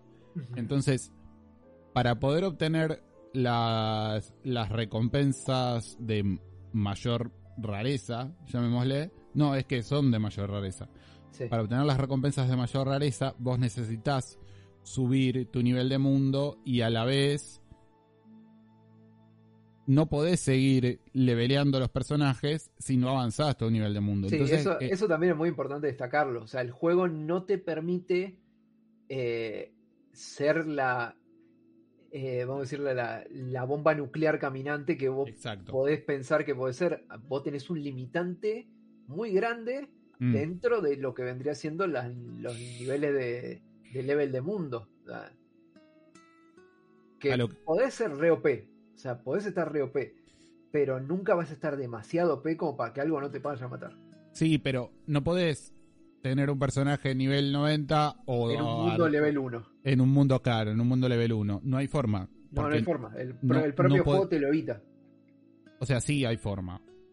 No, no hay forma. No, no hay forma. no porque hay tampoco forma. podés craftear los objetos. No podés craftearlo, no podés acceder a los objetos que vos necesitas y no podés levear las armas a un nivel tan alto. No tenés manera. El juego también, el nivel de mundo también te limita la, la clase de ítems que el nivel de ítems, no, los ítems directamente que podés craftear, digamos. Los ítems y las clases de ítems. Porque hay eh, donde vos conseguís los ítems, que son los llamados los dominios, Mm, eh, donde vos vas a encontrar los ítems que vas a necesitar para los personajes cuando estés en altas instancias, solamente se habilitan cuando vos estás en altas instancias. claro. No se habilitan antes. Y si vas Eh, a esos ítems, vas a esos dominios, sin necesitarlo para boludear, no vas a durar 3 segundos. En el, en el crafteo me parece que podés craftear ítems de... O sea, podés craftear los ítems que te tiran los choice en el siguiente nivel de mundo. Pero hasta ahí, digamos. ahí. Por ejemplo, yo que necesito este, este jugo de flora, digamos, Sí. Eh, que me lo tiran lo- las regivides de nivel 50, me parece. Bueno, puedo juntar un montón de esos y craftearlos de nivel Sí, que 70. también, también te lo Pero- tiran la- las flores que están por ahí dando vueltas. Claro. Pero, pero tiene que matar 200 para que te den lo mismo que te dan Y una pero las tengo todas marcaditas en el mapa, Eh, lo cual es otro gran punto. Es un golazo. Marquen todo en el mapa. Sí, eh, ahí yo te voy a decir una cosa. Eh, no es infinito los marcadores. En algún momento se terminan. Entonces, está bueno que marquen todo porque lo van a tener que hacer. Porque se van a perder. Hay muchísimas cosas. eh, no es una joda. es- hay una estúpida cantidad de cosas por todos lados. Pero una vez que terminen de hacer lo que ustedes ya van a ir viendo, hay cosas que ya la van a dar por finiquitadas. Reutilicen esas marcas, sáquenlas porque las van a necesitar, porque las marcas no son infinitas. Parece, pero no lo son. Y en lo posible, yo diría que al menos de entrada, si, si volviese a jugar, por ejemplo, al menos de entrada no agarraría mm, Animoculus, ni Geoculus, ni nada de eso. De entrada. Y, O sea, Llegado el caso, no, porque te, te explico lo que me pasó a mí. A mí me faltaban... eh, Yo y Geoculus terminé de juntarlos hace muy poco. Bueno, a mí me faltaban, ponele 15, 20 Geoculus, que son como, no sé, ciento y pico.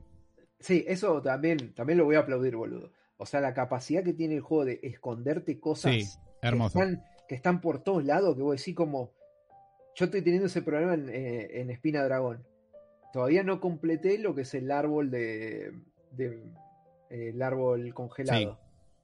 Sí, sí, sí, yo tampoco. Espina Dragón, eh, vos, vos, vos entendés cómo es Espina Dragón, o sea, es, Sí. un, es un coso grande, pero no es exageradamente grande.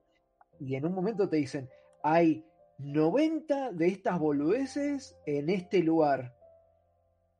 Y yo llevo agarrado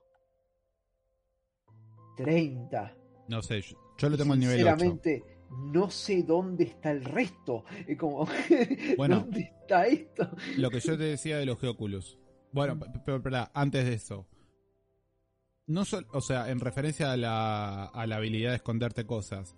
Mm. No solamente es la habilidad de esconderte cosas, sino que es la recompensa por la exploración. Sí, Porque vos sí. ves de repente una montaña gigante y vos decís, che, ¿habrá algo arriba de eso? Y agarrás y subís y seguro que hay algo.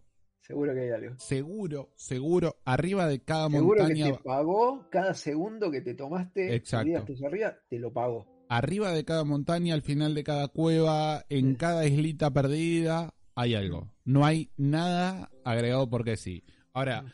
lo que te decía yo de los Geoculus, a mí me faltaban ponerle 15, 20, 20 Geoculus Sí. y no los podía encontrar, no los podía encontrar, no los podía encontrar. Tuve que ir, tuve que buscarme un video que duraba como dos horas en YouTube.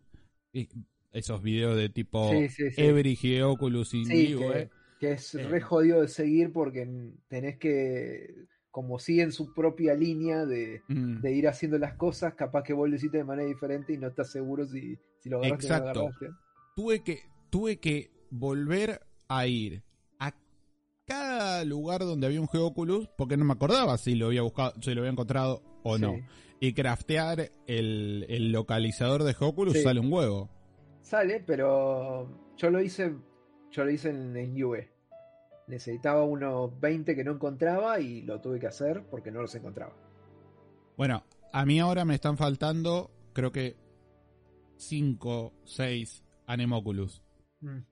Eh, que son menos los Anemoculus pero bueno Sí, me falta, como me faltaban 5 o 6 ahí sí me crafteé el localizador Sí, que tampoco es súper preciso. O sea, el localizador te abre No. una, te da un- una muy buena idea de dónde está. Pero te marca la zona nomás. te marca una te zona marca. bastante amplia. Tampoco es que te dice está ahí. y más con más cuando te digo, volvemos a esto, que el juego está muy bien pensado.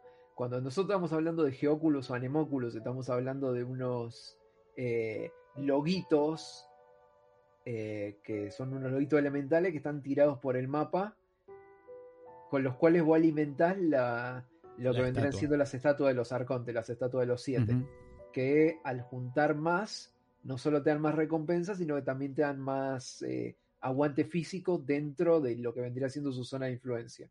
Y te sirven para recargar más la vida y un montón de cosas.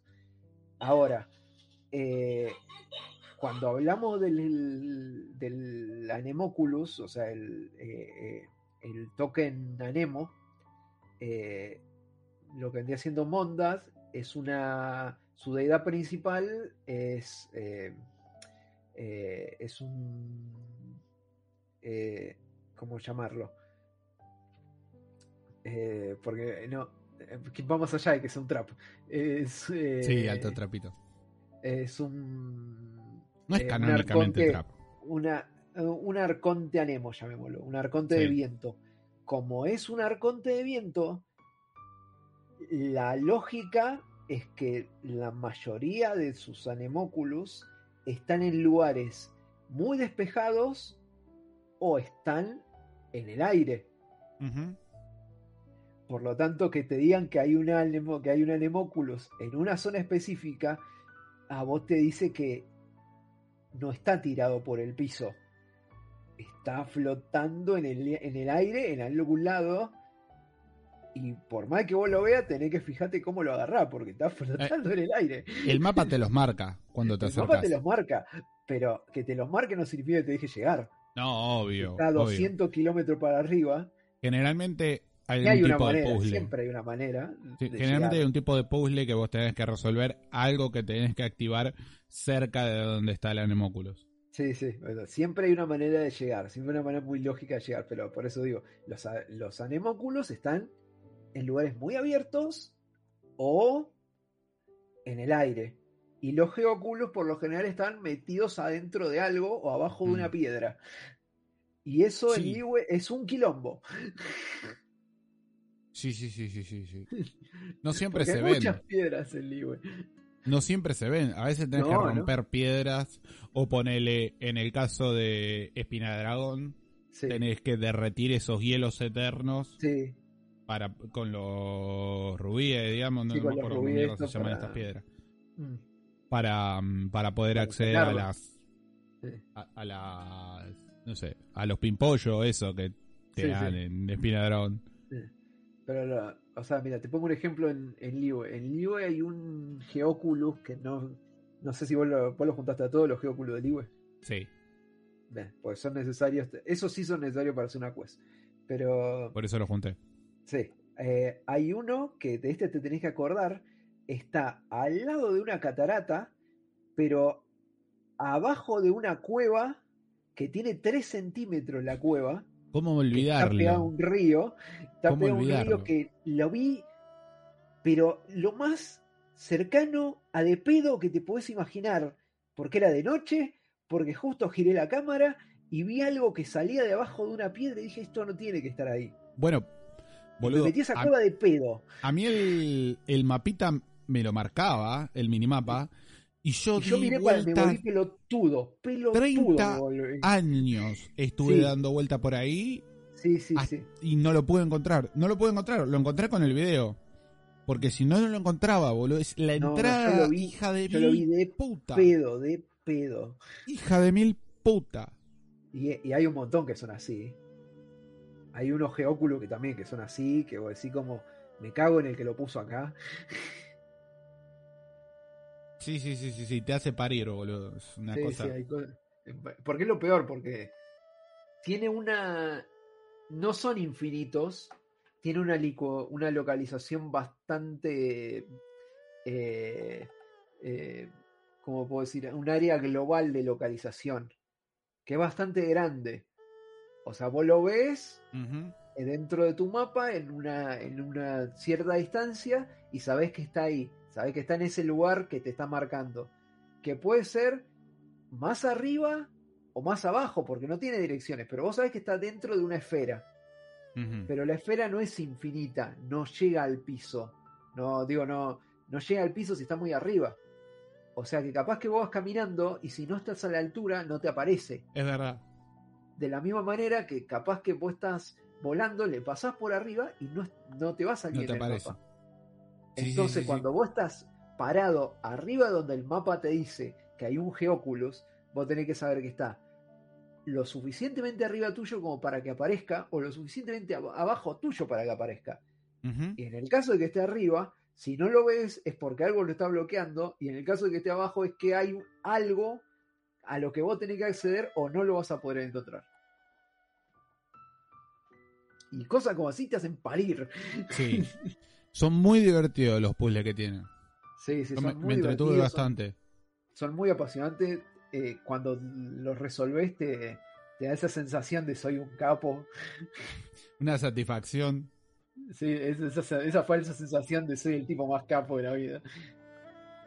¿Dónde está mi leche de coco cabra? y bueno, eh,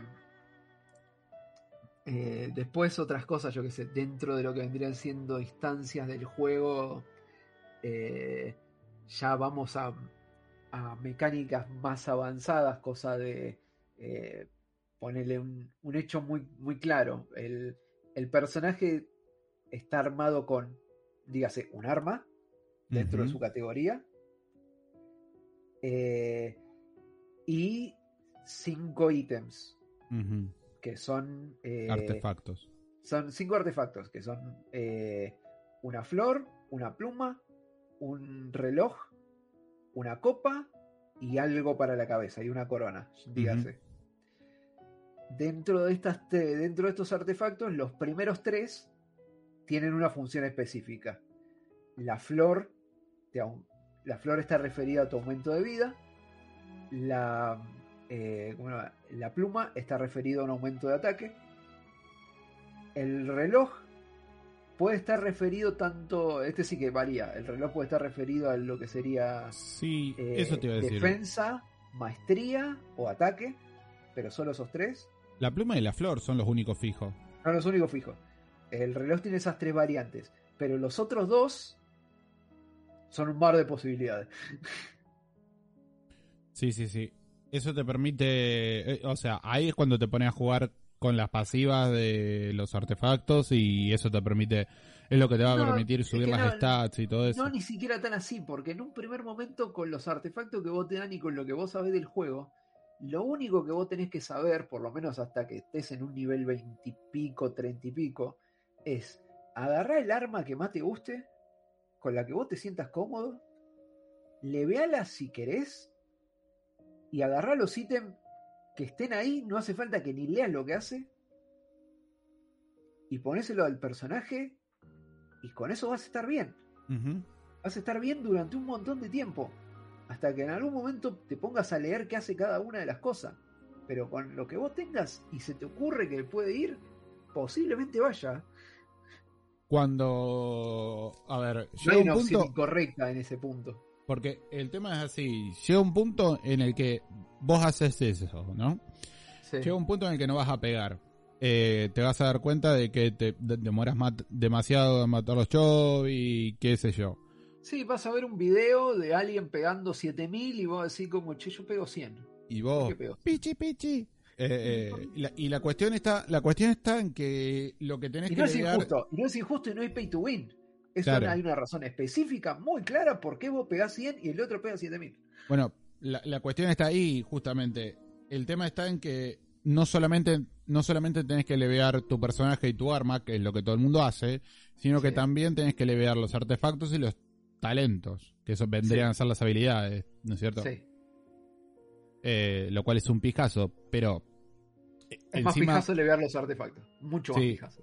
es un pijazo levear los artefactos, pero las habilidades también, porque llega un punto en el que, o sea, la- las habilidades se levean con los mismos ítems con los que leveas tu personaje. Casi, lo- casi los mismos ítems, porque el, Claro, sí, sí. libros, pero lo- los recogibles, los ítems que vos Sí. podés recoger en, en mundo abierto son los mismos. Entonces vos eh, agarrás y decís, No, la habilidad te piden libros y te piden plata. por lo general. Más que eso, no, ah. te piden libros, te piden plata y también te piden, por ejemplo, el más juguito. alto. eh, bueno, sí, sí, sí, sí, el juguito este de Flora, que es el mismo que yo necesito para... Juguitos, medallas, un montón de Claro, cosas. para ascender al personaje. Entonces, te enfrentás a esta disyuntiva de decir, ¿Qué, che, qué pero- hago? Claro, ¿Le doy para- a mi personaje 10 puntos más de nivel o le doy 10 puntos más de ataque? Exacto. Y es como que tenés que andar regulando, o sea, viendo en qué momento te conviene guardar para ascender y en qué Sí. momento te conviene eh, meterle mm, meterle a los talentos, digamos. Sí. O sea, el juego es, desde un primer momento, es un juego donde te dicen, vas a tener que farmear un montón. Sí. Lo vamos a hacer lo más leve que se pueda. Es un pero juego vas a de tener que grindeo. farmear un montón. Vas a grindear Sí. como un hijo de puta. Vamos a tratar Pero- de hacer que esté bueno que grindes, pero vas a grindear como un hijo de puta. Pero como para poder acceder a, la- a las recompensas del grindeo necesitas eh, resina estelar, se llama, no me acuerdo. Sí. Resina. sí, sí. Eh, y como solamente tenés 160 de resina máximo, una vez que te día. acabas la resina, ya está. Es como que Eh. tenés que esperar a que la resina se vuelva a regenerar. Y, Sí, y de, y de la misma manera que te dije con lo de equiparle a tu personaje lo que te pinte, que pega más, y seguramente con eso vas a estar bien, hasta que vos estés en un rango de aventura 30 o una cosa así, ni te vas a dar cuenta que existe la resina. Posiblemente ni la hayas visto y casi ni la hayas usado. ¿Te das cuenta, te das cuenta de que existe la resina cuando el Cuando querés matar voces a lo estúpido. ¿Cómo? Cuando querés matar voces a lo loco. No, llega un punto en el que el juego, el juego te lo pide. El- o sea, para, para ascender al personaje a los próximos dos niveles, eh, necesitas un objeto que solo se consigue en un dominio que solo podés farmear con resina. Sí. Lo cual también está muy bien, porque vos no necesitas resina para entrar al dominio, No, Necesitas necesitas resina- resina para, para reclamar la recompensa. para reclamar la recompensa. O sea que podés entrar tranquilo Mm. a- a- o sea, podés, ver- podés decir, bueno, voy a, mm, a, a- a este, voy a, ay, perdón, voy a este dominio, a este, a este nivel, a ver si lo puedo vencer, y si, y si te cagan matando, no pasa nada, no perdés No. nada, perdés tiempo No. nada más. Sí. Eh, también es muy importante recalcar, eh, sobre ahora que estamos hablando de, de la ascensión de los personajes, este es un juego donde no eh, tus personajes no le vean en base a tu tendencia homicida. o sea, si bien los personajes ganan experiencia matando monstruos y otros bichos, que yo me sorprendí cuando me enteré que sí ganaban. Sí, ganan, muy La- poquita. Sí, la ganancia que ganas por matar algo es súper, súper ínfima. O sea, en, para todo el juego, matar Chovy fuera de una misión no, no, no sirve para nada. No sirve para nada. matar salvo que es necesites limpiar- sí, Farmear un objeto en particular. sí, sí. Pero por O sea, la son experiencia, fuentes de que son piñatas, son fuentes de cosas, pero no Sí. son. A veces ni justifica su asesinato. Eh, me gusta la idea del, del Chovy piñata. Eh, me parece un buen concepto. ¿Nunca jugaste viva piñata? No. Eh, Ahí tenés otra, otra cosa para divertirte. Eh, bueno, los personajes, eh, lo normal del personaje es eh, que ellos le ven con la utilización de unos libros, que son unos libros eh, rojos y morados. Hay también hay blancos, Mm, para eh, que es realmente con eso con lo que se eleva el personaje. Con eso y con plata. Que de nuevo, la plata es algo que en un primer momento no le van a dar mucha pelota y en un momento del juego les va a escasear un montón. Por eso hay que ver en qué se invierte todo. Este juego es un juego de inversión. Cuando Tienes decimos, que ver en qué, en cuando qué se invierten decimos- las cosas. cuando decimos plata nos referimos a, a- a las moras, ¿no? Al, al dinero in-game, no a plata posta. Digo Eh, porque también estaba sí, sí. pensando que por más de que vos compres experiencia con plata real, que podés, Sí. eh, no, eso no te quita los limitadores. O sea, Tampoco te, quita lo, tampoco te quita los bancos. No, tampoco. Pero lo que voy es que podés comprar experiencia para subir los 10 niveles, pero los, Lo vas a tener que jugar. los ítems de ascensión los tenés que buscar igual. Así Sí, que, va- o sea, vas a tener que jugar el juego sí o sí si quieres seguir. No. que de hecho los ítems de ascensión de mundo abierto, me parece que no, lo- no sé si los puedes comprar. No, no porque primero tenés que llegar a eh, tenés que llegar al rango de aventurero necesario para poder habilitar Claro. eso. Los tenés que grindear sí o sí. ¿sí? Eh, y ah, ¿dónde iba con esto?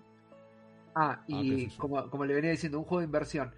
Eh, esto es un detalle muy importante que, que es básicamente lo que marca la diferencia de vos cómo estás jugando y si la vas a pasar muy mal o no, y hasta te podrías tener que hacer otra cuenta si la estás cagando mucho. El, el Genshin, a diferencia de otros juegos, eh, si es un juego de grindeo, si es un juego de RPG y si es lo que ustedes quieran, pero no es un juego que no, no ni siquiera que esté pensado, que no está habilitado para tener más personajes útiles de los que sean útiles para vos en ese momento. Desarrolle. Sí, eh, el Genshin Impact en un primer momento, como dije, te da cuatro personajes, lo cual va a ser tu party básica. Esos cuatro personajes vos vas a ir, vos los podés ir cambiando dependiendo a lo que te vaya saliendo en el gacha y diferentes equipos que vos vayas armando, lo- los que te hayan gustado, cómo los estés usando, no sé qué. Hasta lo que vendría siendo eh, cuando vos te habilitan lo que decía el abismo, Mm. que es el es una arena particular del Genshin, la cual esto está bueno porque vos podés entrar al abismo cuando vos quieras y siempre que entres al abismo vas a tener tu vida fuleada y tu y tus skills fuleadas preparadas para tirarlo y si vos perdés no hay consecuencia, no necesitas resina para jugarlo, puedes jugarlo las veces que vos quieras, en las distancias que vos quieras, en la manera que vos quieras. Sirve mucho para probar cosas y te da muy buenas recompensas. Pero, a ver, cuando vos te habilitan el abismo, eh, vos lo que vas a necesitar para el abismo eh, va a ser una party sólida de cuatro personajes.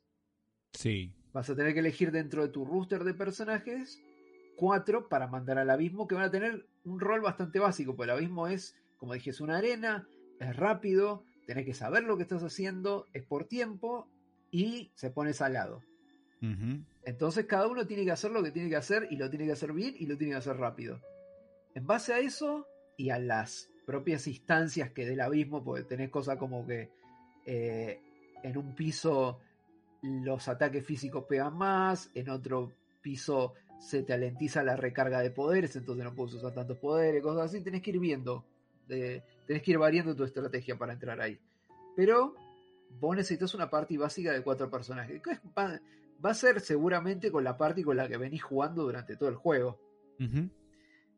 Eh, después de cierto momento, eh, creo que era en el piso 6 o 7, el abismo se divide. No, por- mucho antes. Mucho antes. Sí, en el 5. En el 5. bueno, eh, el abismo se divide y ahí un piso se convierte en dos pisos, por lo tanto necesitas Dos dos partes. parties de cuatro personas cada uno, los cuales no son repetibles. Esto es muy importante. No podés llevar personajes de una. No podés, si vos tenés un healer, no podés tenerlo en dos pisos. Por eso estoy leveando a Bárbara. Entonces tenés que ver cómo, cómo armás tu party en base a lo que te pide el abismo en ese momento, el piso en el que estás y los personajes los cuales tenés.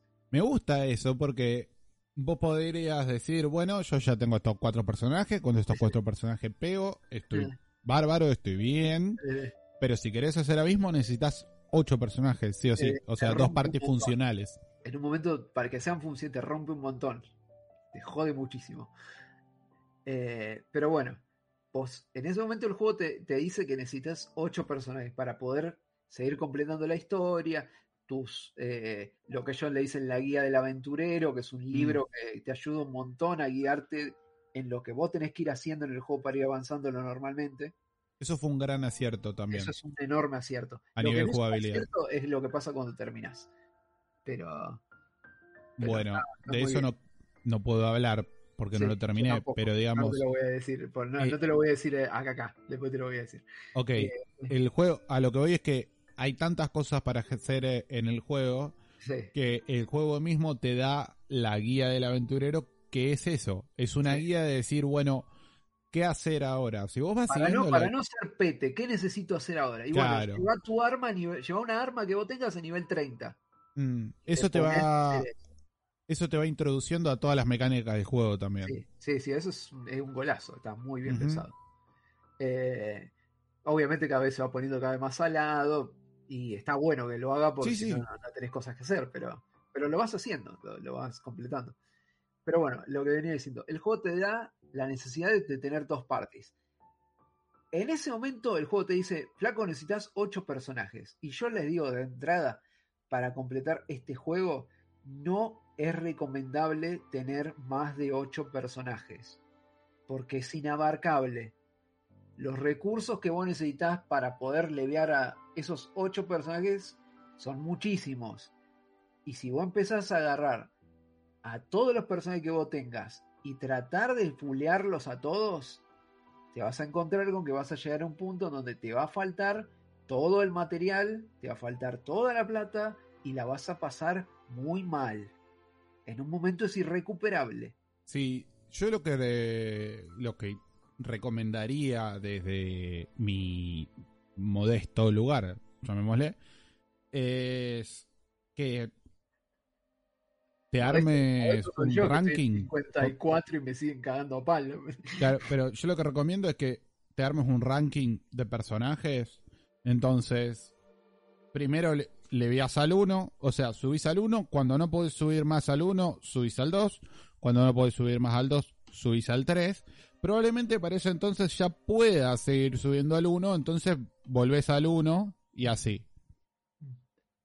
El 1. Sí, En- dentro, dentro de, un, de un margen de lógica, eh, yo que sé, ponele. La lógica aplicada dentro del juego es. El cap del juego es cuando vos llegas a. a- vos terminás todo, el cap de, lo- de los personajes es level 90. Mm, es un muy innecesario el level 90 porque la recompensa de, de- o sea, el- el boost de tanto de daño como de vida, como de, de lo que vos necesitas, entre 80 y 90 es muy costoso y es casi ínfimo. Entonces, no es recomendable llevar a los personajes al level 90. ujú. ¿Los hace mejores? Sí, los hace un poquito mejores, pero no los hace tan mejores. Pero no vale la pena el esfuerzo. No, es, es mucho, muchas cosas para, para una mejoría muy leve. Y son un montón de recursos que vos posiblemente necesites para usar otro personaje, para dárselo a otro personaje. Entonces no... Claro. Eh, para darte una idea, lo que te puede llegar a costar eh, en libros, en libro de experiencia, de, para subir a un personaje de level 80 a level 90, es lo que te va a pedir eh, un personaje de level 60 para llegar casi al level 75. Y la ganancia Entonces- es mucho mejor. mucho Entonces, por eso digo, o sea, ¿qué preferís? ¿Tener un, tener un personaje que esté que pegue dos puntos más o tener otra posibilidad para tu equipo? Tenés que ir viendo, pero o sea, la base es es un juego donde vos vas a poder subir a todos tus personajes con el tiempo, pero nunca, bajo ningún tipo de contexto, te concentres, si vos estás jugando la historia, en subir a más de 8 o 9 personajes, porque uno no los vas a usar, no los vas a usar, siempre te vas a concentrar en los 4 o 5 que, que vos usés regularmente, va a ser al pedo subir más que eso, y segundo que la vas a pasar muy mal, porque vas a tener que grindear un montón, se te van a acabar los recursos, se te va a acabar la plata, no, sí, No vale la pena. loco, no vale la pena, no vale la pena. Vas a, y vas a llegar a una instancia donde los enemigos van a estar 20 niveles arriba tuyo y no lo vas a poder ganar. por más que el juego te diga que tenés la posibilidad, no lo vas a poder ganar. Te van a pegar 25 misiles por el costado, vas a salir volando por el aire y en el aire te van a pegar otro misil y te vas a morir y vas a algo de 3 segundos.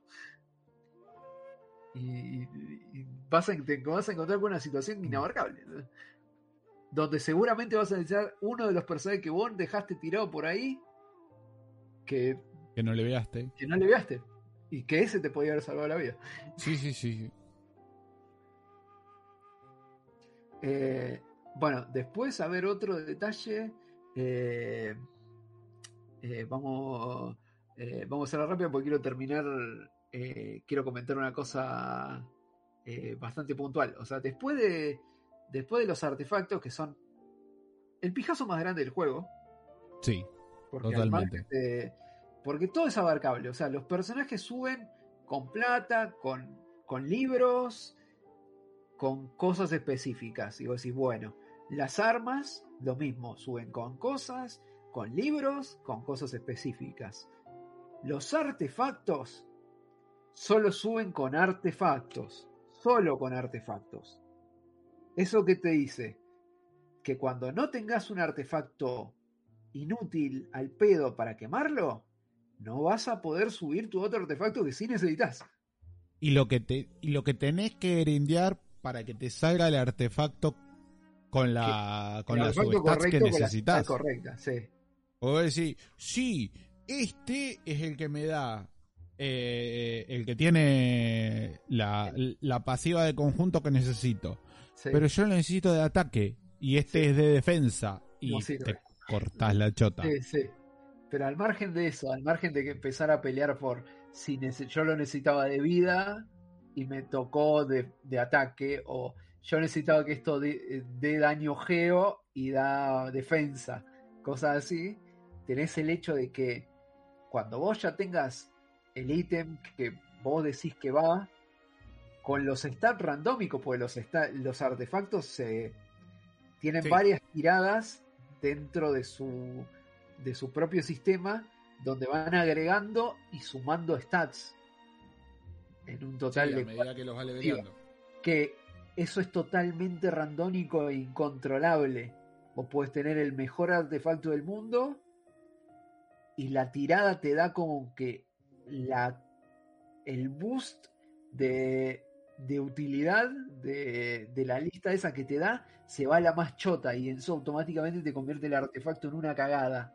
Que generalmente es defensa, salvo que juegues con Xing Yang, pero... Con Xing Yang o con o con Noel. O, o con Noel. Ah. No, pero Noel es más de vida, me parece. no, Noel es de defensa. Mm, no me acuerdo.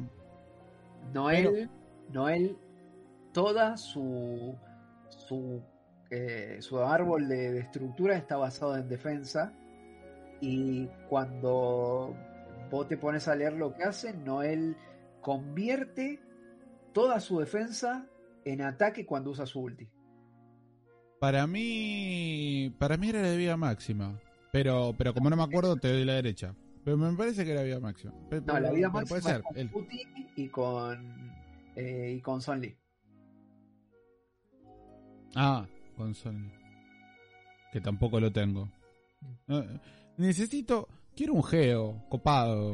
Quiero, quiero, o sea, quiero a o a Vedo. Copado, hay, hay muy pocos geos Mm. Hay muy pocos hidros, hay menos hidro. Hidro es lo que menos hay. Mira, parece al revés. Mm. Debe ser que los geos son más raros.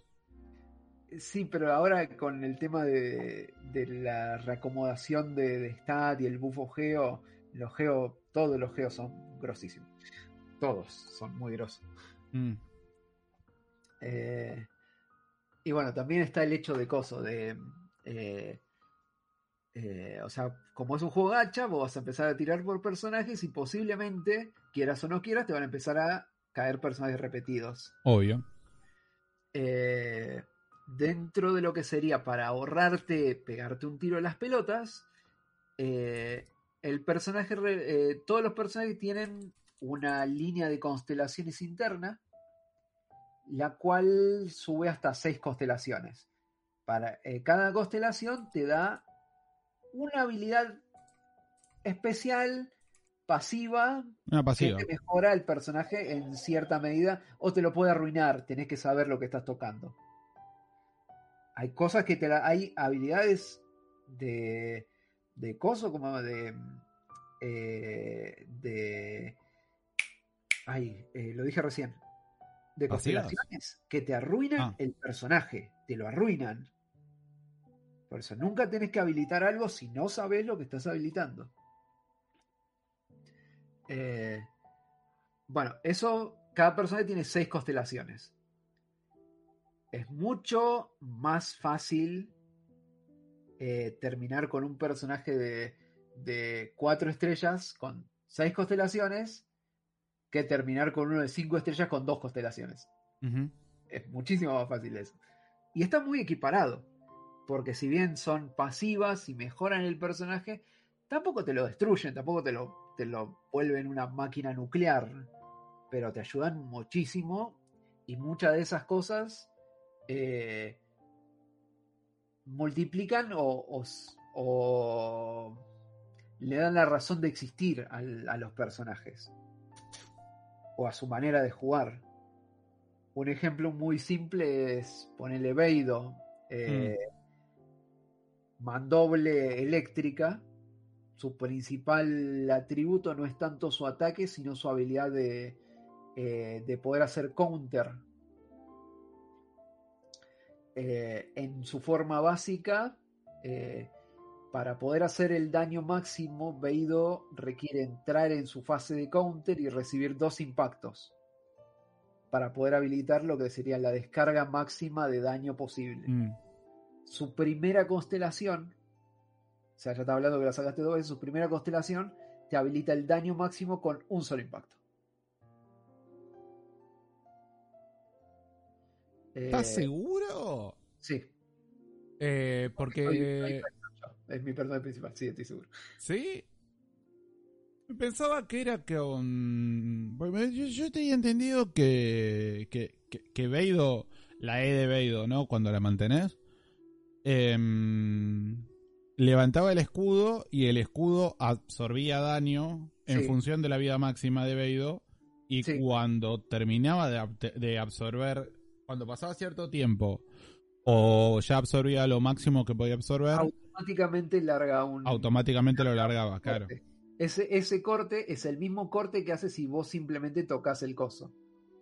Pero, sí, de nuevo, es un juego mucho leer. Si vos eh, te están a punto de golpear y vos mantenés apretada tu E, o sea, tu habilidad especial, el escudo que se te genera en ese segundo, si vos haces un, lo que se llama un parry perfecto, Mm.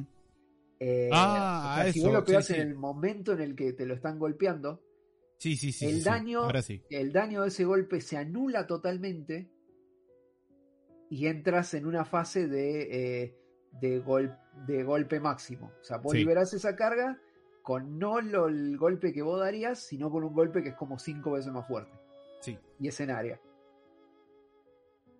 Eh, son, eh, son maneras de jugar, son muchas mecánicas para diferentes personajes. Bueno, eso, eso está buenísimo también, que cada, que cada personaje tuviese su meca- tenga su mecánica súper particular. Sí, Yo me sí. acuerdo cuando... Jugar un arquero no es ni en pedo, lo mismo que jugar un mandoble.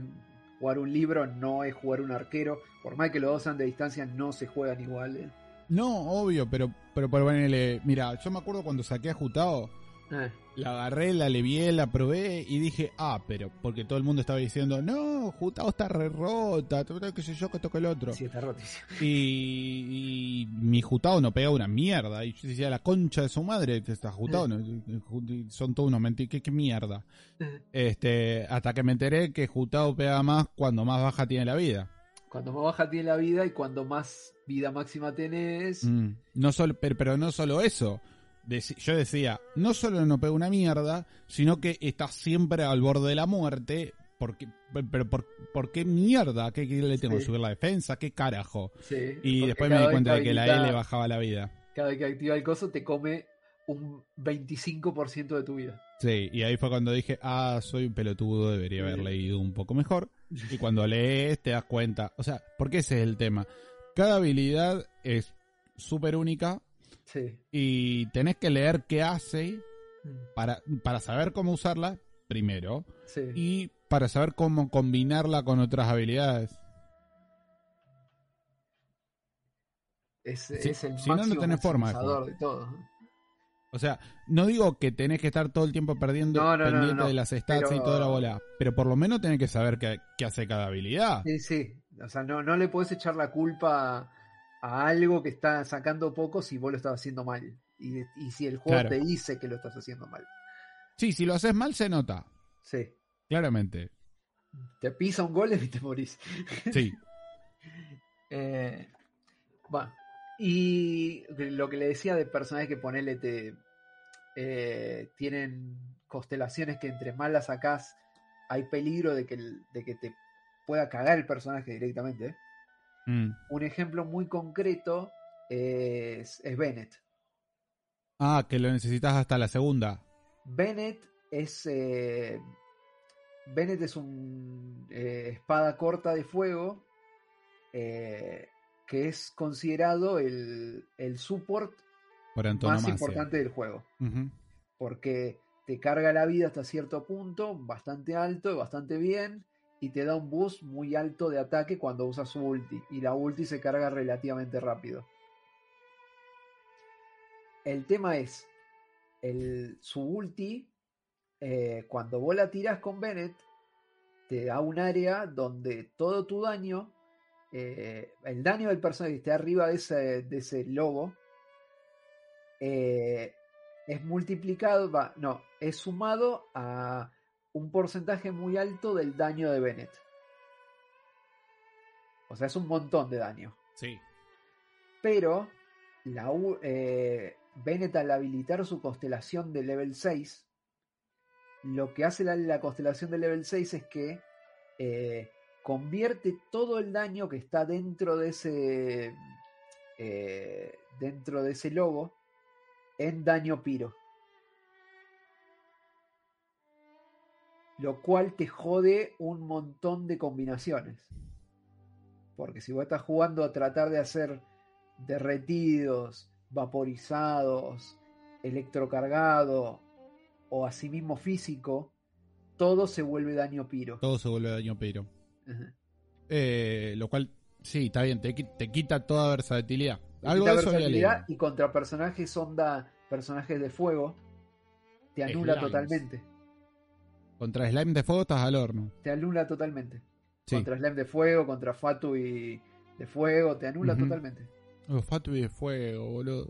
Yo que no tengo un, un hidro en Ah. el equipo. Ah, cómo me Bueno, cuesta. Bueno, boludo. ahí está, ahí está el truco. Eh, la gente bardea a Bárbara mucho porque el- su ulti te deja mojado y te deja vulnerable y solamente sirve para curar. Y si tenés que buldearla para pegar, tenés que gastar un montón de recursos y no pega tanto. Pero Bárbara, en cualquier instancia, se le, se le pone enfrente a un tipo, a un Fatui de fuego, con un escudo ina- inamovible, indestructible, lo que quiera, y le canta una cancioncita a dos segundos y él se le pincha, ¿eh? Bueno, Y el tipo cae indefenso al piso sin entender nada y se muere enseguida. bueno, yo, yo usaba Bárbara con... O sea, yo tenía el equipo level 50, 40, 50 y estaba usando una Bárbara level 10, 15, por ahí, Sí, ni siquiera, para pegarle, ni para pegarle al core, para pegarle al core de la Regisbee de Spiro. Sí, Porque le pegaba dos o tres veces y lo bajaba. sí, la haces pelota. Aparte, eh, La- lo solo dejás- para eso. Sí, aparte la dejas mojada y si, te, y si tenés a alguien piro en el equipo, instantáneamente con el Le golpe ya se vaporizado y duplicas. Sí, no contra la Regisbee de Spiro. Pi- eh, Piro. Sí, porque, el- porque ya automáticamente. Ah, no, pues Bárbara sería la que cierra el combo. Claro. Pero le podés. eh, Sí, le caga la vida. le- eh, pero, pero si tenés un electro, como era mi caso, que tenía Beido en ese momento, antes de sacar a Cachín, eh, le, le clavaba eh, eh, electrocutado, creo que es. sí, hidro electrocargado. y electro. Sobre, no, Electrocargado. sobrecar- Ah, sí, sobrecargado. No, sobrecargado es, es Piro y Electro. Eh, no, sobrecargado es. Eh, sí, sobrecargado es piro eléctrico. Eh, Eh, superconductor es eléctrico Y, hielo. y Crío. Mm. Eh, creo que era electrocutado. No me acuerdo. Sí, sí. sí, Eh. eh, el tema con eso es que sí, vos le sacás un poco más, pero la función de. La función del electro, tanto en electrocargado como en superconductor, Electrocargado. Sí. Está. es bajar la resistencia a los ataques físicos. Es que No yo la es- tengo a- yo la tengo a Nana en el equipo, Ah, que es todo daño físico. No, no, tenés con daño crío. Sí, pero a ver, la, la E de Nana Te- No, pero, pero te estoy hablando específicamente de daño crío, daño físico. No, eh, a ver, el daño físico de Nana, eh, el, el daño de Nana es físico. Yo lo principal, el principal No, daño que hago con no, Nana es físico. Vos no tenés. La única manera de acceder a el stat daño físico es teniendo una copa de daño físico. A lo que voy es que si, si vos pegas básico con Nana, Estás pegando básicos, no estás pegando físicos. bueno, es lo mismo. No. Eh, no sé. No. a, razón del juego, no. La única manera de acceder a un boost de daño físico es con una copa de daño físico. O con un arma que haga daño físico. Son las únicas dos maneras. Si no tenés ninguna de esas dos cosas, estás pegando normal. Estás pegando ataques normales. Para mí el básico y el físico son lo mismo. O sea, para mí el físico No solo Era- el tienen dos stats sin separados elemento. en la barra. ¿Cómo? tienen dos stats separados en la barra. O sea, después de daño, daño crío, Mm. resistencia crío, daño piro, resistencia física, resistencia crío, hay una barra que dice daño físico, resistencia físico. No es lo mismo que tu golpe normal. La única manera de subir esa barra es con un arma o con la copa de daño físico. No estoy seguro. Eh, me hace ruido que sea así. Sí. Que el pero- básico y el físico sean cosas diferentes no tiene sentido. No, pero eh, hay personajes eh, como eh, como Shin Yang o como Razor que independientemente de su eh, de su ascendencia elemental, donde brillan es en su eh, en su trabajo con el daño físico. Sí, sí, sí, puede O sea, ser. Puede ser. ellos, No- digo le que vean, no le vean ataque, le vean daño físico. No digo que no. Simplemente digo que me hace ruido. Sí, hace ruido, Pero hace ruido, Tampoco soy un, un, un, Genshin impactista. Eh, Genshinista. ¿Qué Gallinita. Ay, La Em. gallinita, la, la sagrada orden de la gallinita. Eh, Listo, Y ya bueno. está. Nunca más Y- le vuelvo a decir Genshin. Le digo gallinita. gallinita. Eh, y bueno, yo por verlo para, para ir terminando, voy a, voy a tirarles una cosa que es. eh, como en todo juego van a encontrar cosas que son rotas, que van a, van a ver y van a decir, che, esto me facilita muchísimo la vida, mal. Y en Genshin pasa lo mismo. Hay ciertos personajes que al tenerlos, la vida se te facilita muchísimo. Es como habilitar el modo easy del juego. En el caso de que tengan suficiente suerte como para tenerlos, o hayan trabajado lo suficiente en ellos como para poder levear esa parte. Ah, algo que, que me había olvidado comentar. Como se- nosotros siempre guardeamos a Amber porque eh, es por lo general es el primer personaje que uno descarta de la parte principal. Totalmente. Eh, Que primero lo usás porque lo- todos los ataques que te vienen tienen algo de madera y Amber te salva el culo en ese sentido. Y se Para reagradece. hacer explotar cosas. Hacer explotar cosas, para pegar cosas a distancia, o sea, se reagradece, pero después el personaje se termina yendo de la party y no vuelve nunca. Y entonces tiene el mote de personaje inútil. La realidad es que sí, Amber es un personaje que es muy complicado, que a mi parecer está muy mal hecho y, y yo cada vez que mi hoyo sale un saca una de estas encuestas yo le pongo donde en la parte de podés escribir cualquier cosa es denle una reajustada a Amber porque la verdad está, está muy mal. El, Eh, el problema de, de Amber, eh, eh, al igual que. Al igual que. eh, en el golf, está en la muñeca. La E de Amber es completamente inútil. Odio ese tipo de habilidades. Inclu- De última, la, la, la E de Shanling, por Sí. ejemplo, es infinitamente más útil que la E de Amber. La, E de Amber es. Shan un- es un gran personaje por donde lo mire. O sea, Sí, hace, sí, sí. hace no- mucho daño, se puede volver a físico, se puede volver a, a daño a daño piro. es un ajustado eh, de bajo presupuesto. Es un ajustado, de- pero a veces en ciertas circunstancias hasta es mejor, pues no pierde vida y tiene más fuerza.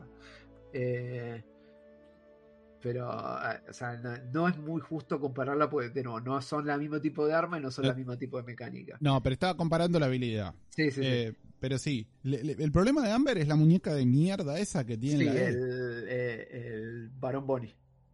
Sí, a- que aparte a mí no me gustan eh, las arqueras. Por lo menos todas las que probé so far, eh, que son Amber, eh, la rubia esta que le gusta a todo el mundo, eh, Eh, Fischl.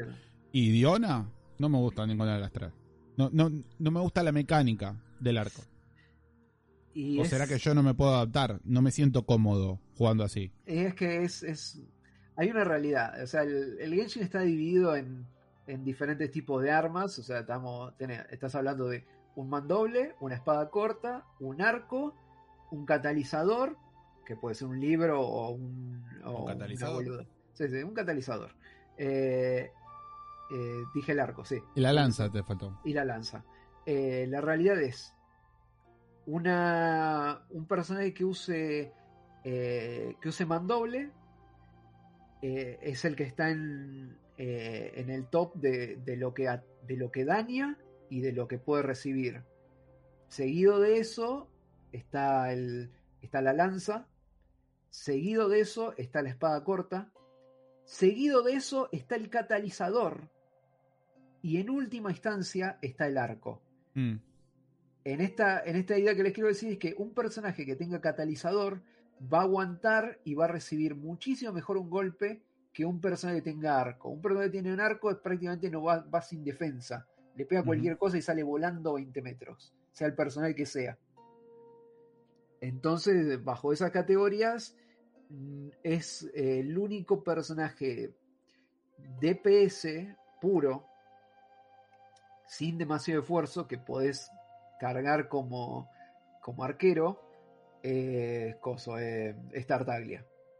Por su habilidad de poder quedarse adelante y pegar, pero así todo sigue siendo débil a cualquier golpe.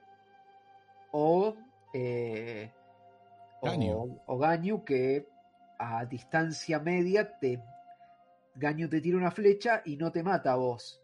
O sea, la flecha te atraviesa, mata a toda tu descendencia y retroactivamente mata a tus bisabuelos. Entonces vos desapareces de la línea temporal.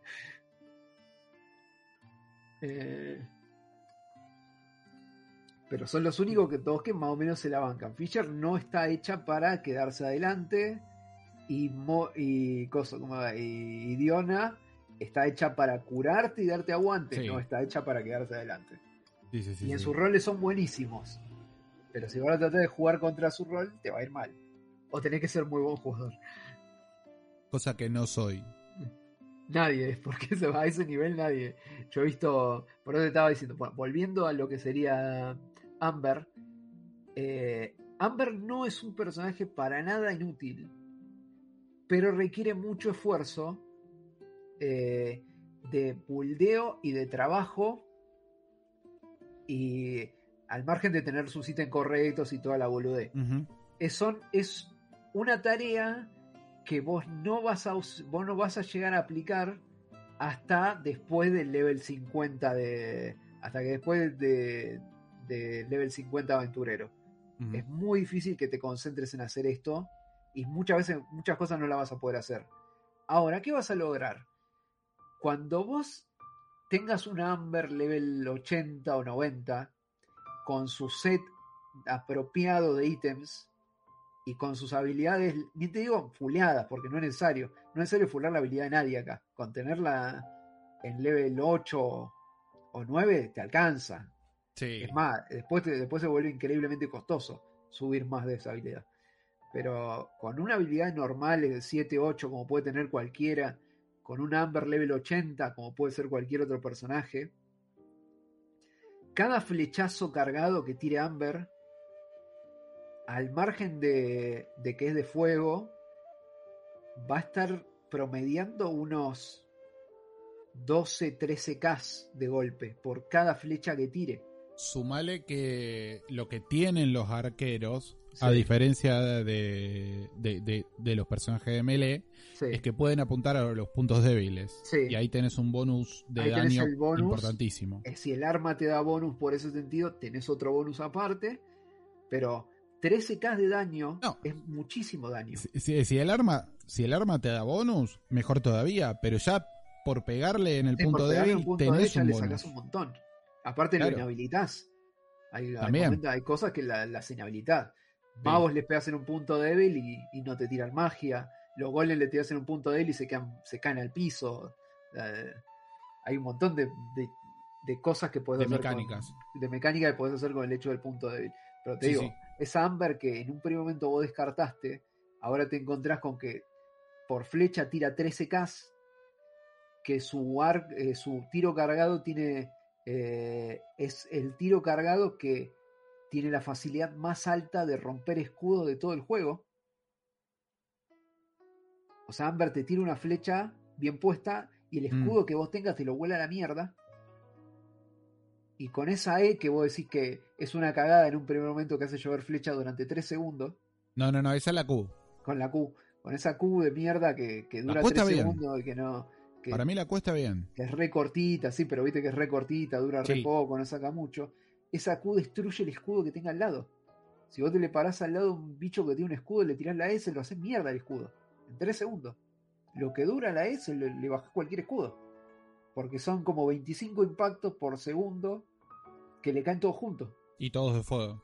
Todo de fuego. O sea, lo haces recontra mierda. Sí, sí, sí, Y puede el ser. varón Bonnie se convierte en una bomba de tiempo porque vos lo tirás y vos lo podés detonar cuando vos quieras. Y si le pegás un flechazo al varón Bonnie, explota por el 200% del daño de Amber. Puede ser, pero requiere Un Ya, montón de laburo. Requiere eh, un montón de laburo. Eso, Por eso te digo, es un personaje que parece inútil y, y es- lo es porque está mal armado. Porque va a ser útil cuando ya no lo necesites. claro. Eh, y bueno, ahora sí, les digo, los personajes en el juego que van a encontrar y que les van a facilitar el juego de una manera estúpida, es como entrar al modo easy de Genshin Impact Mm. esto, por sus propios motivos. Eh, en un primer momento es muy difícil porque ya no está en el banner, solamente estuvo en el banner una vez, pero calculemos que va a volver muy rápido. Cle. Cle es un gran personaje de fuego. Hace muchísimo daño. Hace una cantidad estúpida de daño. No me acuerdo si la tengo o la probé. No me puedo acordar ahora, pero claramente no la uso. O sea, Cle es, es uno de los personajes que hacen daño de fuego, que hacen más daño de fuego. Tiene un, un control de daño de fuego altísimo. Tiene un coste en su ulti que es que es de estos personajes que tiene que estar ella para usarla. Ah, no bueno. es algo que queda. O sea, vos queda. cuando tirás la, la ulti de Cle, esos 10 o 15 segundos que dura la ulti de Cle, tenés que estar vos. No puedes mover el personaje. Lo mismo pasa con Razor. Razor saca muchísimo con su ulti, pero tiene que estar Razor. Eh, bueno, el, el tema con Cle es que al margen de que es muy fuerte, eh, es muy kawaii, es muy chiquitita, eh, es, es muy graciosa, tiene una historia de fondo muy divertida, eh, aporta un montón. Ella tiene entre sus pasivas lo que sería encontrar los tesoros ocultos de Mondo. Cuando vos la tengas en el equipo, ella te va a marcar dentro de tu área cosas específicas, sean plantas, sean minerales, sean Como Nana. cosas- Sí, tiene exactamente la misma habilidad que Nana. Nana es la otra que también hace esto, pero ella, pero la de Nana es en. Ujú. Eh, Lo cual es un salvavidas es un salvavidas tremendo. tremendo cuando tenés que grindear objetos típicos de Leeway. Sí, al margen de eso, Nana y Cle son los únicos dos personajes que, eh, eh, coso, como que, que se autoabastecen. Porque las cosas que vos necesitas para aliviar a Nana y las cosas que vos necesitas para aliviar a Cle, respectivamente, son, tesoros de Mondo y de Liyue. Sí. Por lo tanto, ellas te marcan directamente dónde están y no son fáciles de encontrar. Si no te los marcan, no son fáciles de encontrar.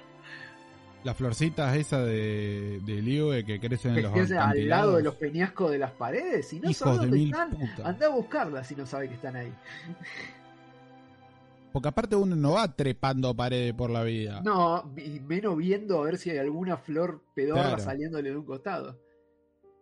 Y bueno, con Nana, eh, con Nana te localiza las flores esas, las, va, las flores de, de- de todos los que necesitan flores. eh, El ámbar. lo- el ámbar loco que necesitas para aliviar a todos los de Geo. Nada, te salva la vida. Y bueno, con, con Cle te encuentras los. Eh, ¿Cómo esta? La, Las vallas. las, las vallas para aliviar a Razor, la, La, la florcita fruta loca. eh, sí, la florcita esa loca. es eh, un molino. eh, que vos sabés dónde están, pero cuando la- las querés ir a buscar te das cuenta que no. No.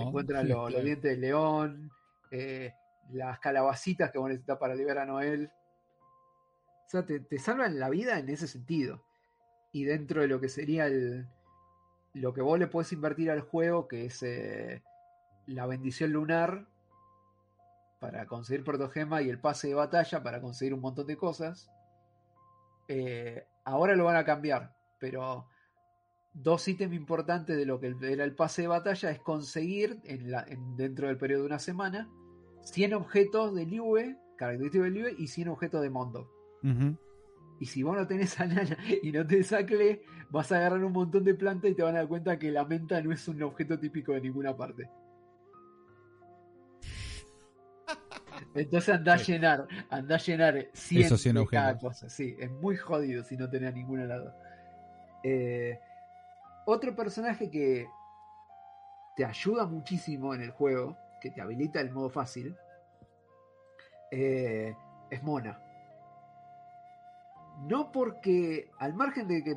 eh, porque Mona no es característicamente un personaje de pegue muy fuerte, pero es una eh, usuaria de de catalizador de hidro y tiene muchas muchas skills que dejan su catalizador en el campo.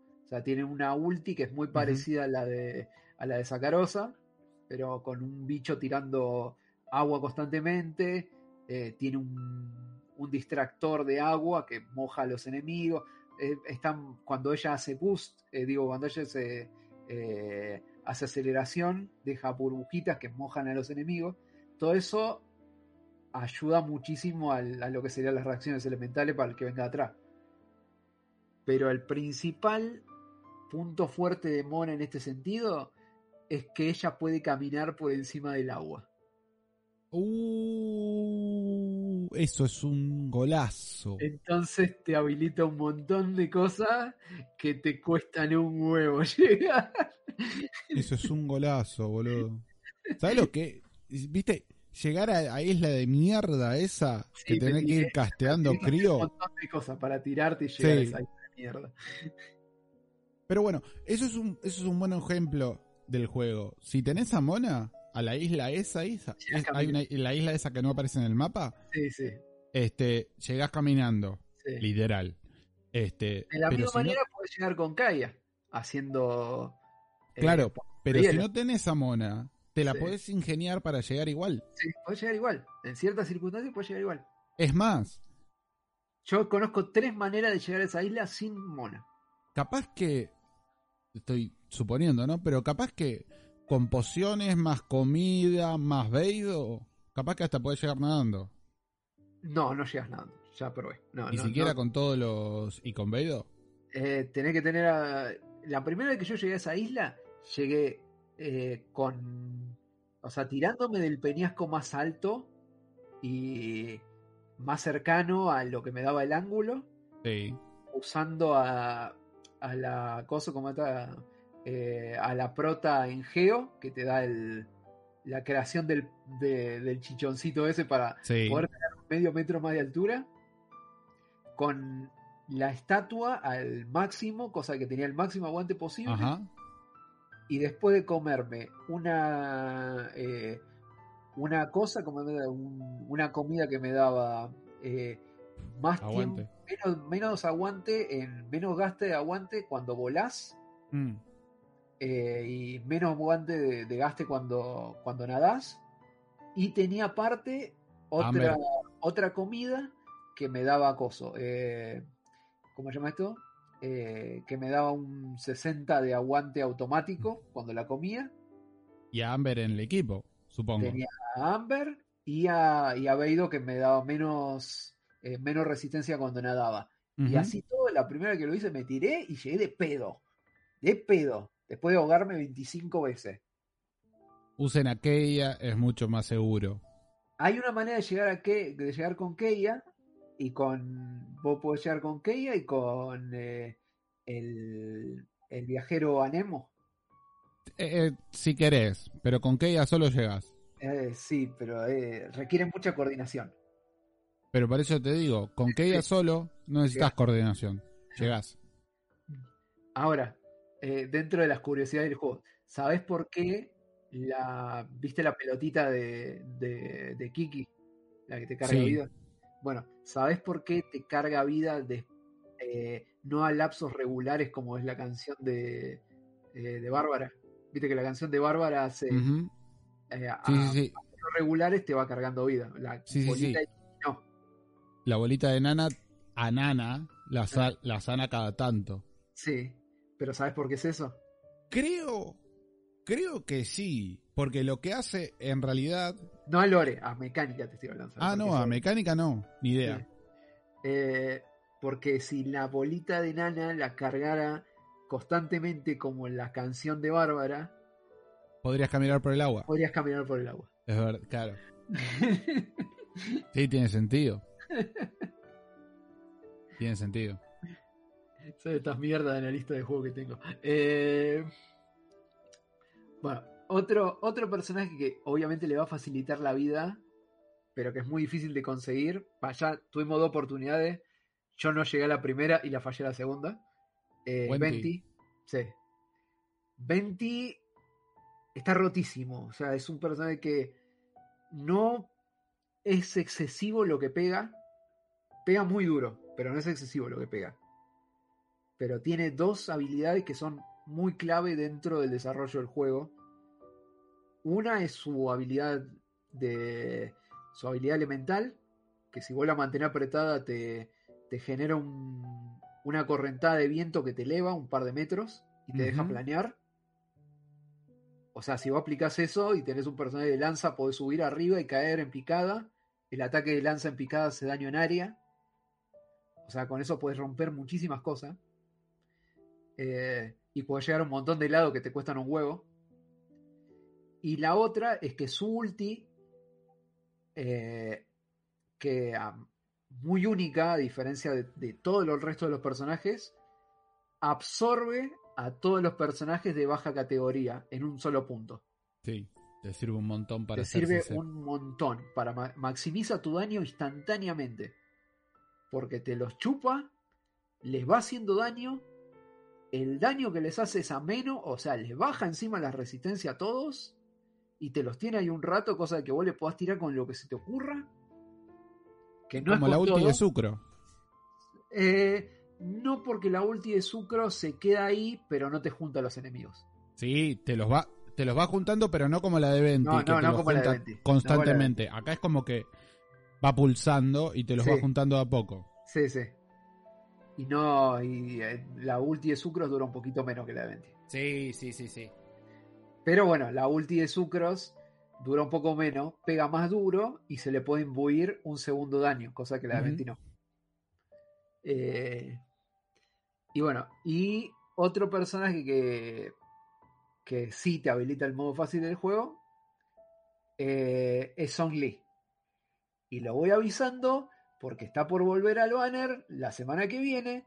Entonces, si ustedes no tienen a Son Lee, su principal motivo de existencia de, juntar mierda no es tirar por, eh, por Eula, que va a venir después, que seguramente es, es uno de los personajes que más daño hace el juego, que está rotísimo, que tiene un montón de cosas, no sé qué.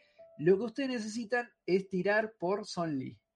Por el hombre del pilar, por Papito Son Lee. Porque es directamente entrar en el modo fácil del juego. Pues sabes que le la tengo diferencia que hace un. Son Lee en el equipo es abismal. Es otro juego. Le tengo muchas ganas a Son Lee. Es otro juego, te lo puedo asegurar. Yo no soy fanático de la mecánica del escudo. No es, no es mi principal punto. Pero empecé a usar a Son Lee y te cambia todo el panorama de cómo funciona el juego.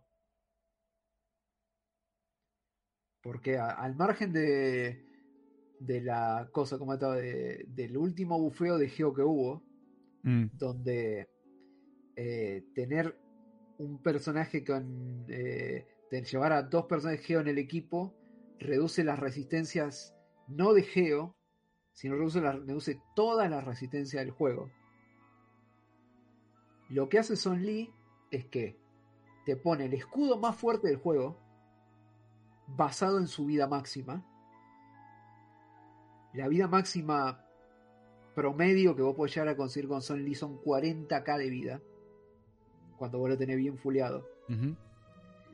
Eso te da un escudo que te aguanta más o menos unos 2000 o 3000 en un golpe. O sea que con un golpe posiblemente no te bajen el escudo. Un buen compañero para Jutao, me parece. ¿eh? Es un buenísimo compañero para Jutao. Al margen de eso, eh, esta habilidad para poner el escudo se puede habilitar casi al instante. Tiene un, eh, como un costo de activación de, no me acuerdo si eran 10 segundos o 8 segundos, una cosa así. La puedes tener activa todo el tiempo. Cada vez que vos activás esta habilidad al lado de alguien, al lado de un enemigo, eh, le baja la resistencia a todo lo que esté en esa área. Mm. Cada dos veces que vos activás esta habilidad, te pone un pilar, te genera un pilar en el medio que es escalable, o sea, también te puede servir para llegar a otros lados, pero te pone un pilar que pulsa. Para hacer ataques aéreos. Sí, te pone el pilar este que pulsa daño geo. Tranqui. y que por cada eh, y que ese daño está basado en la vida máxima de Son Lee. O sea, Son Lee puede ir sin ataque con 40k de vida y ese pilar está pulsando alrededor de 1200 puntos de daño cada vez que pulsa. Y dura un montón. Está dos años ese pilar en- puesto ahí clavado haciendo daño Mm. y su ulti, al margen de que saca muchísimo y se carga al toque y es instantánea casi, porque te pega por la vida, otra vez, te pega por la vida máxima de Son Lee, te saca un montón, te baja un montón de la resistencia de lo que venga atrás y, y se carga rapidísimo. Es la única habilidad que a los enemigos te los petrifica. O sea, te lo deja 6 segundos clavado en el piso, Mientras le sigue pegando el pulso. inmóvil, mientras que le pega el pulso, mientras que la, la resistencia se le baja, disponible a lo que vos veas, y vos estás ahí parado, mirándolo adentro de tu escudo. Cambiás el personaje, el escudo le da, o sea, si tenés cosas como set que multiplican su potencia con el escudo, eh, el escudo te, te potencia esa habilidad. Mm. O ya mismo cualquier personaje que sea DPS que haga daño, eh, por lo general en su eh, en su última constelación o antes, tiene la característica de que reducen la resistencia a ese elemento. O sea, como Jutao que eh, reduce la resistencia a Jutao o Xianli que baja la resistencia a Pyro un 20% cuando usas la habilidad especial y cosas así tenés que sumar 20% de la baja de tu habilidad más el 20% de base que te da Son Lee Si tenés otro, eh, otro personaje otro 15% de baja de resistencia. Si, tirás, si tenés un personaje ameno en el grupo que le tiró cosa, tiene otro 10% de baja de resistencia. Y si vos ver más bien tu equipo, vos tirás todas tus porquerías, tenés, o tú pertenece al personaje al que le estás pegando petrificado, inmóvil con un ojo mirándote con pánico, que tiene cero o menos de resistencia a la pelotudez que vos le vayas a tirar, multiplicándolo por tu contador crítico. O sea, desaparece. Con lo que vos le Sí, desaparece. Rotísimo, Está pero mal. rotísimo. Y ni te voy a hablar de las armas que son para él. Rotísimo. Eh, que es de lanza, ¿no? Es de lanza, pero no hay una lanza geo, por suerte, porque si no lo haría todavía más roto. Entonces, eh, entonces a Son Lee se lo voltea por lo general a físico y cosas así. Mm. Aunque hay un montón de lanzas que son muy buenas. eh, no son específicas para él, pero, pero a Son Lee se le puede poner. Como no está muy basado en su ataque normal, lo que cuenta es su vida. Entonces, básicamente, con un palo, Sí, sí, sí, con pega un igual. palo, una rama del piso, que, que la tenga en la mano y diga hola. Aunque no pegues en toda la. eh, en toda tu, tu instancia, porque tu idea no es pegar. Eh, con que pegue tu pilar y vos estés al lado poniendo escudo, y de vez en cuando cargando el meteorito, ya. Cumpliste todo lo que tenías que hacer, capo. Sí, sí, sí, sí. Juega solo, Sí, sí. digamos. Eh, Y eso te habilita a que vos tenés el escudo y tenés personajes como Beido que pega muy duro pero también recibe mucho daño, que no reciba daño. Eh, Utao que está ahí, eh, ya se baja la vida sola, no necesita que nadie lo ayuda. Eh, o personajes de arco, si querés jugar con un personaje Sí. de arco y maximizarlo, tenés el escudo y te evitas el garrón de que venga cualquiera y te pare, te pare la flecha cargada o te vuela la mierda. Con el petrificado, jugar con un personaje de arco estaría. Puede ser una combinación interesante. Sí, parece. los haces mierda, porque quedan ahí, están ahí parados durante Sí, 6 sí, sí. segundos. y- Pero porque aparte no te tenés que ir moviendo entre enemigo y enemigo. Sí, sí.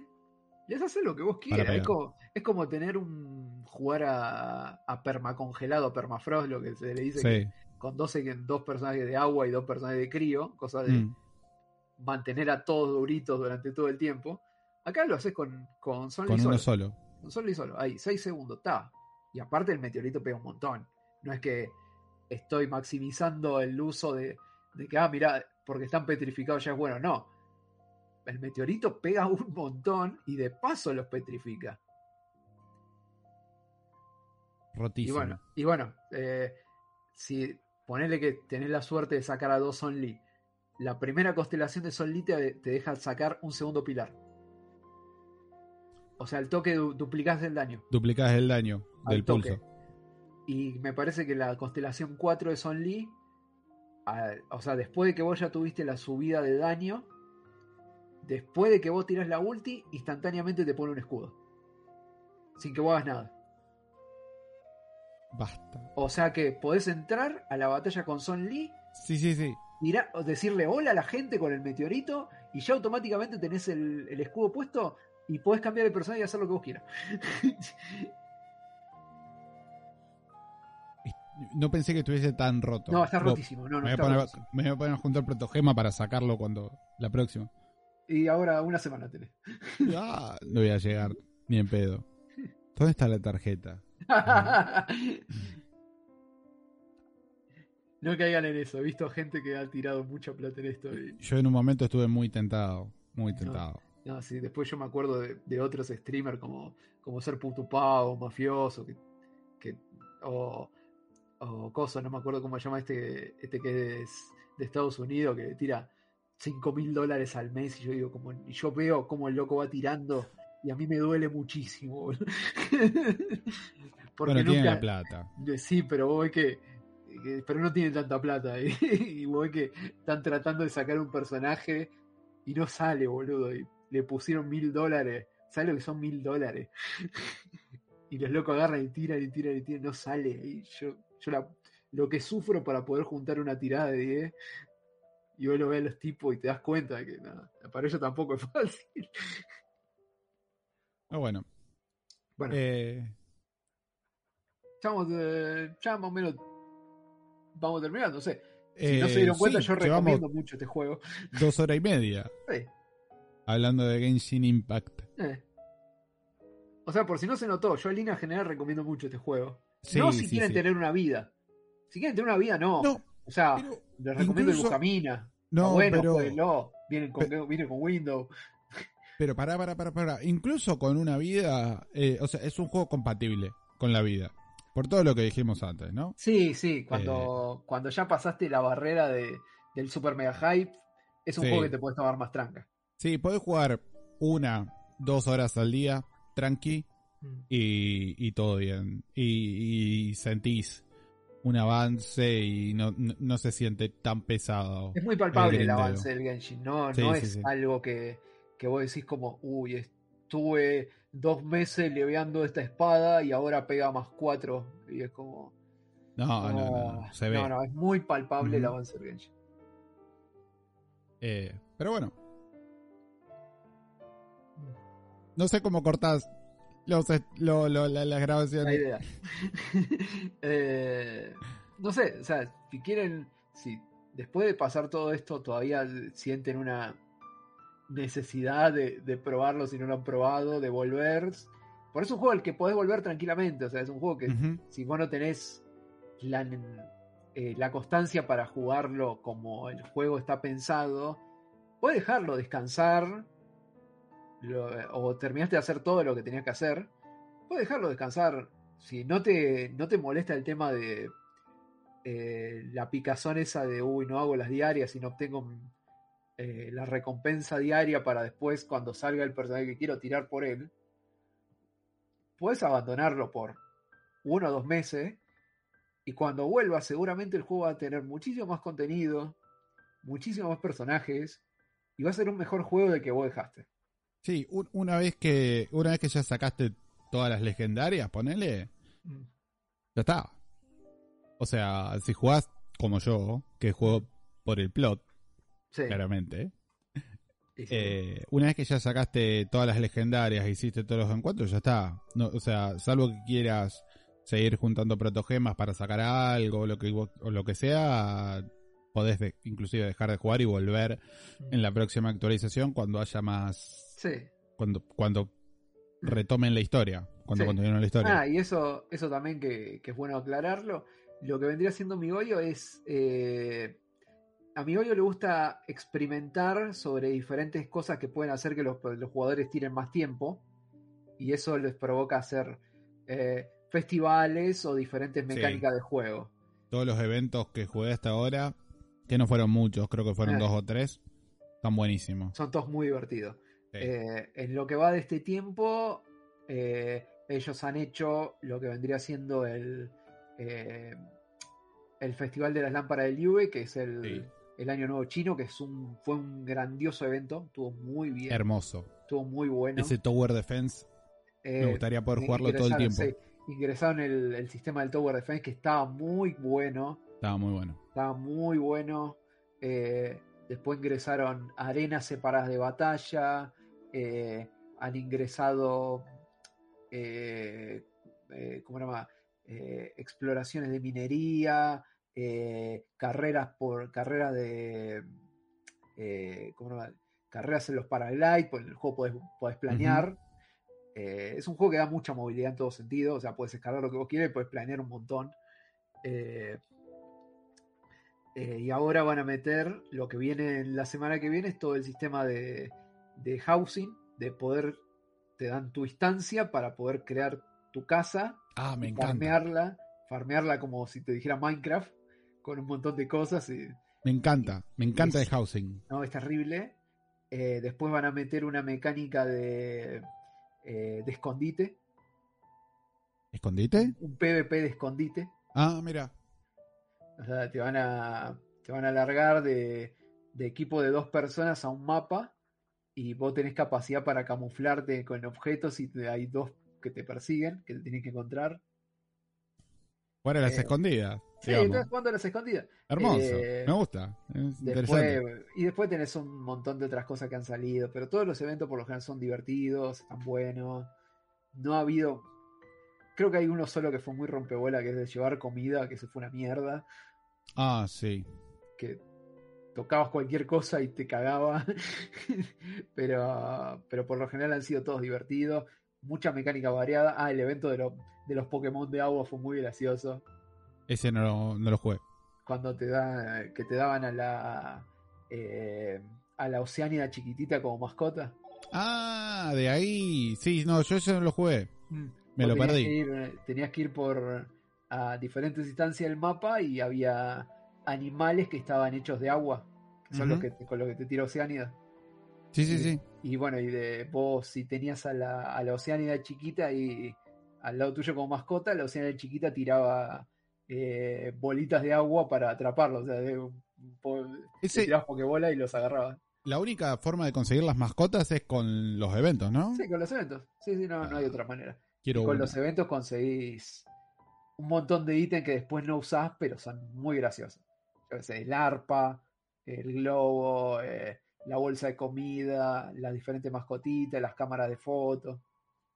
Las cámaras de foto, boludo. Qué el pedo, pero qué lindo No, detalle. están buenas, están buenas Sí, porque sí, sí. tener puesta una cámara de foto te deja tomar cosas en lugares donde por lo general no puedes hacerlo. Ujú. Ponerle en el abismo, donde vos no podés acceder a, Al menú. a- al menú para sacar captura de fotos y vos tenés el ítem de la cámara de fotos, puedes, ah, puedes usarlo ahí. Y la tenés ahí en la Z. Y la tenés ahí automático, sí. Bueno. no- Esto fue- Sí, esto fue un programa largo, complejo, con un montón de información. Eh, interesante. Eh. Bueno, espero que se hayan divertido, no sé. Esperamos que les haya gustado, Eh. Esperamos comentarios, etcétera. ponele. y no sé, sean felices y si quieren vida no jueguen a esto, porque posta, los voy a matar. Eh, yo les digo que se puede jugar a esto y tener vida cuando tu nivel de aventura es 30 y pico. sí, cuando ya superaste una barrera enorme. Pero llega rápido, llega rápido, se llega Sí. rápido. Sí, llega rápido. Bueno, demos. ¿Dónde, ¿Dónde los pueden escuchar ustedes? Eh, a nosotros nos buscan como Dado Fractal en YouTube, en Spotify, en iVoox, en Twitch, eh, y bueno, y en Twitter, Facebook, Instagram, etcétera. Perfecto. Y En todos cuando- lados. Y cuando nosotros pongamos las pilas, pues cuando nosotros pongamos las pilas volvemos a grabar otro programa más. Pónganse las pilas. Sí, ya va a Pónganse llegar, ya, ya estamos a punto. Eh, Sí, pueden- eso me dijiste hace tres meses. No, pero acuérdate que eh, cuando te lo dije salió un programa. Yo está pensé que iba a ser el primero de muchos, Está el programa del mes pasado pero no. y ahora se viene otro en algún momento, ya muy cercano. Un momento muy, muy cercano. Pueden escucharnos eh, buscando Personal Sekai en su buscador promedio y les va a dar un montón de opciones. Porque hace muchísimos años que estamos con esto. Y se viene otra cosa que Chan, no la chan. voy a mencionar acá porque es spoiler, pero se viene otra cosa. Eh, bueno, esto ha sido todo. Espero que lo hayan disfrutado. Nos vemos.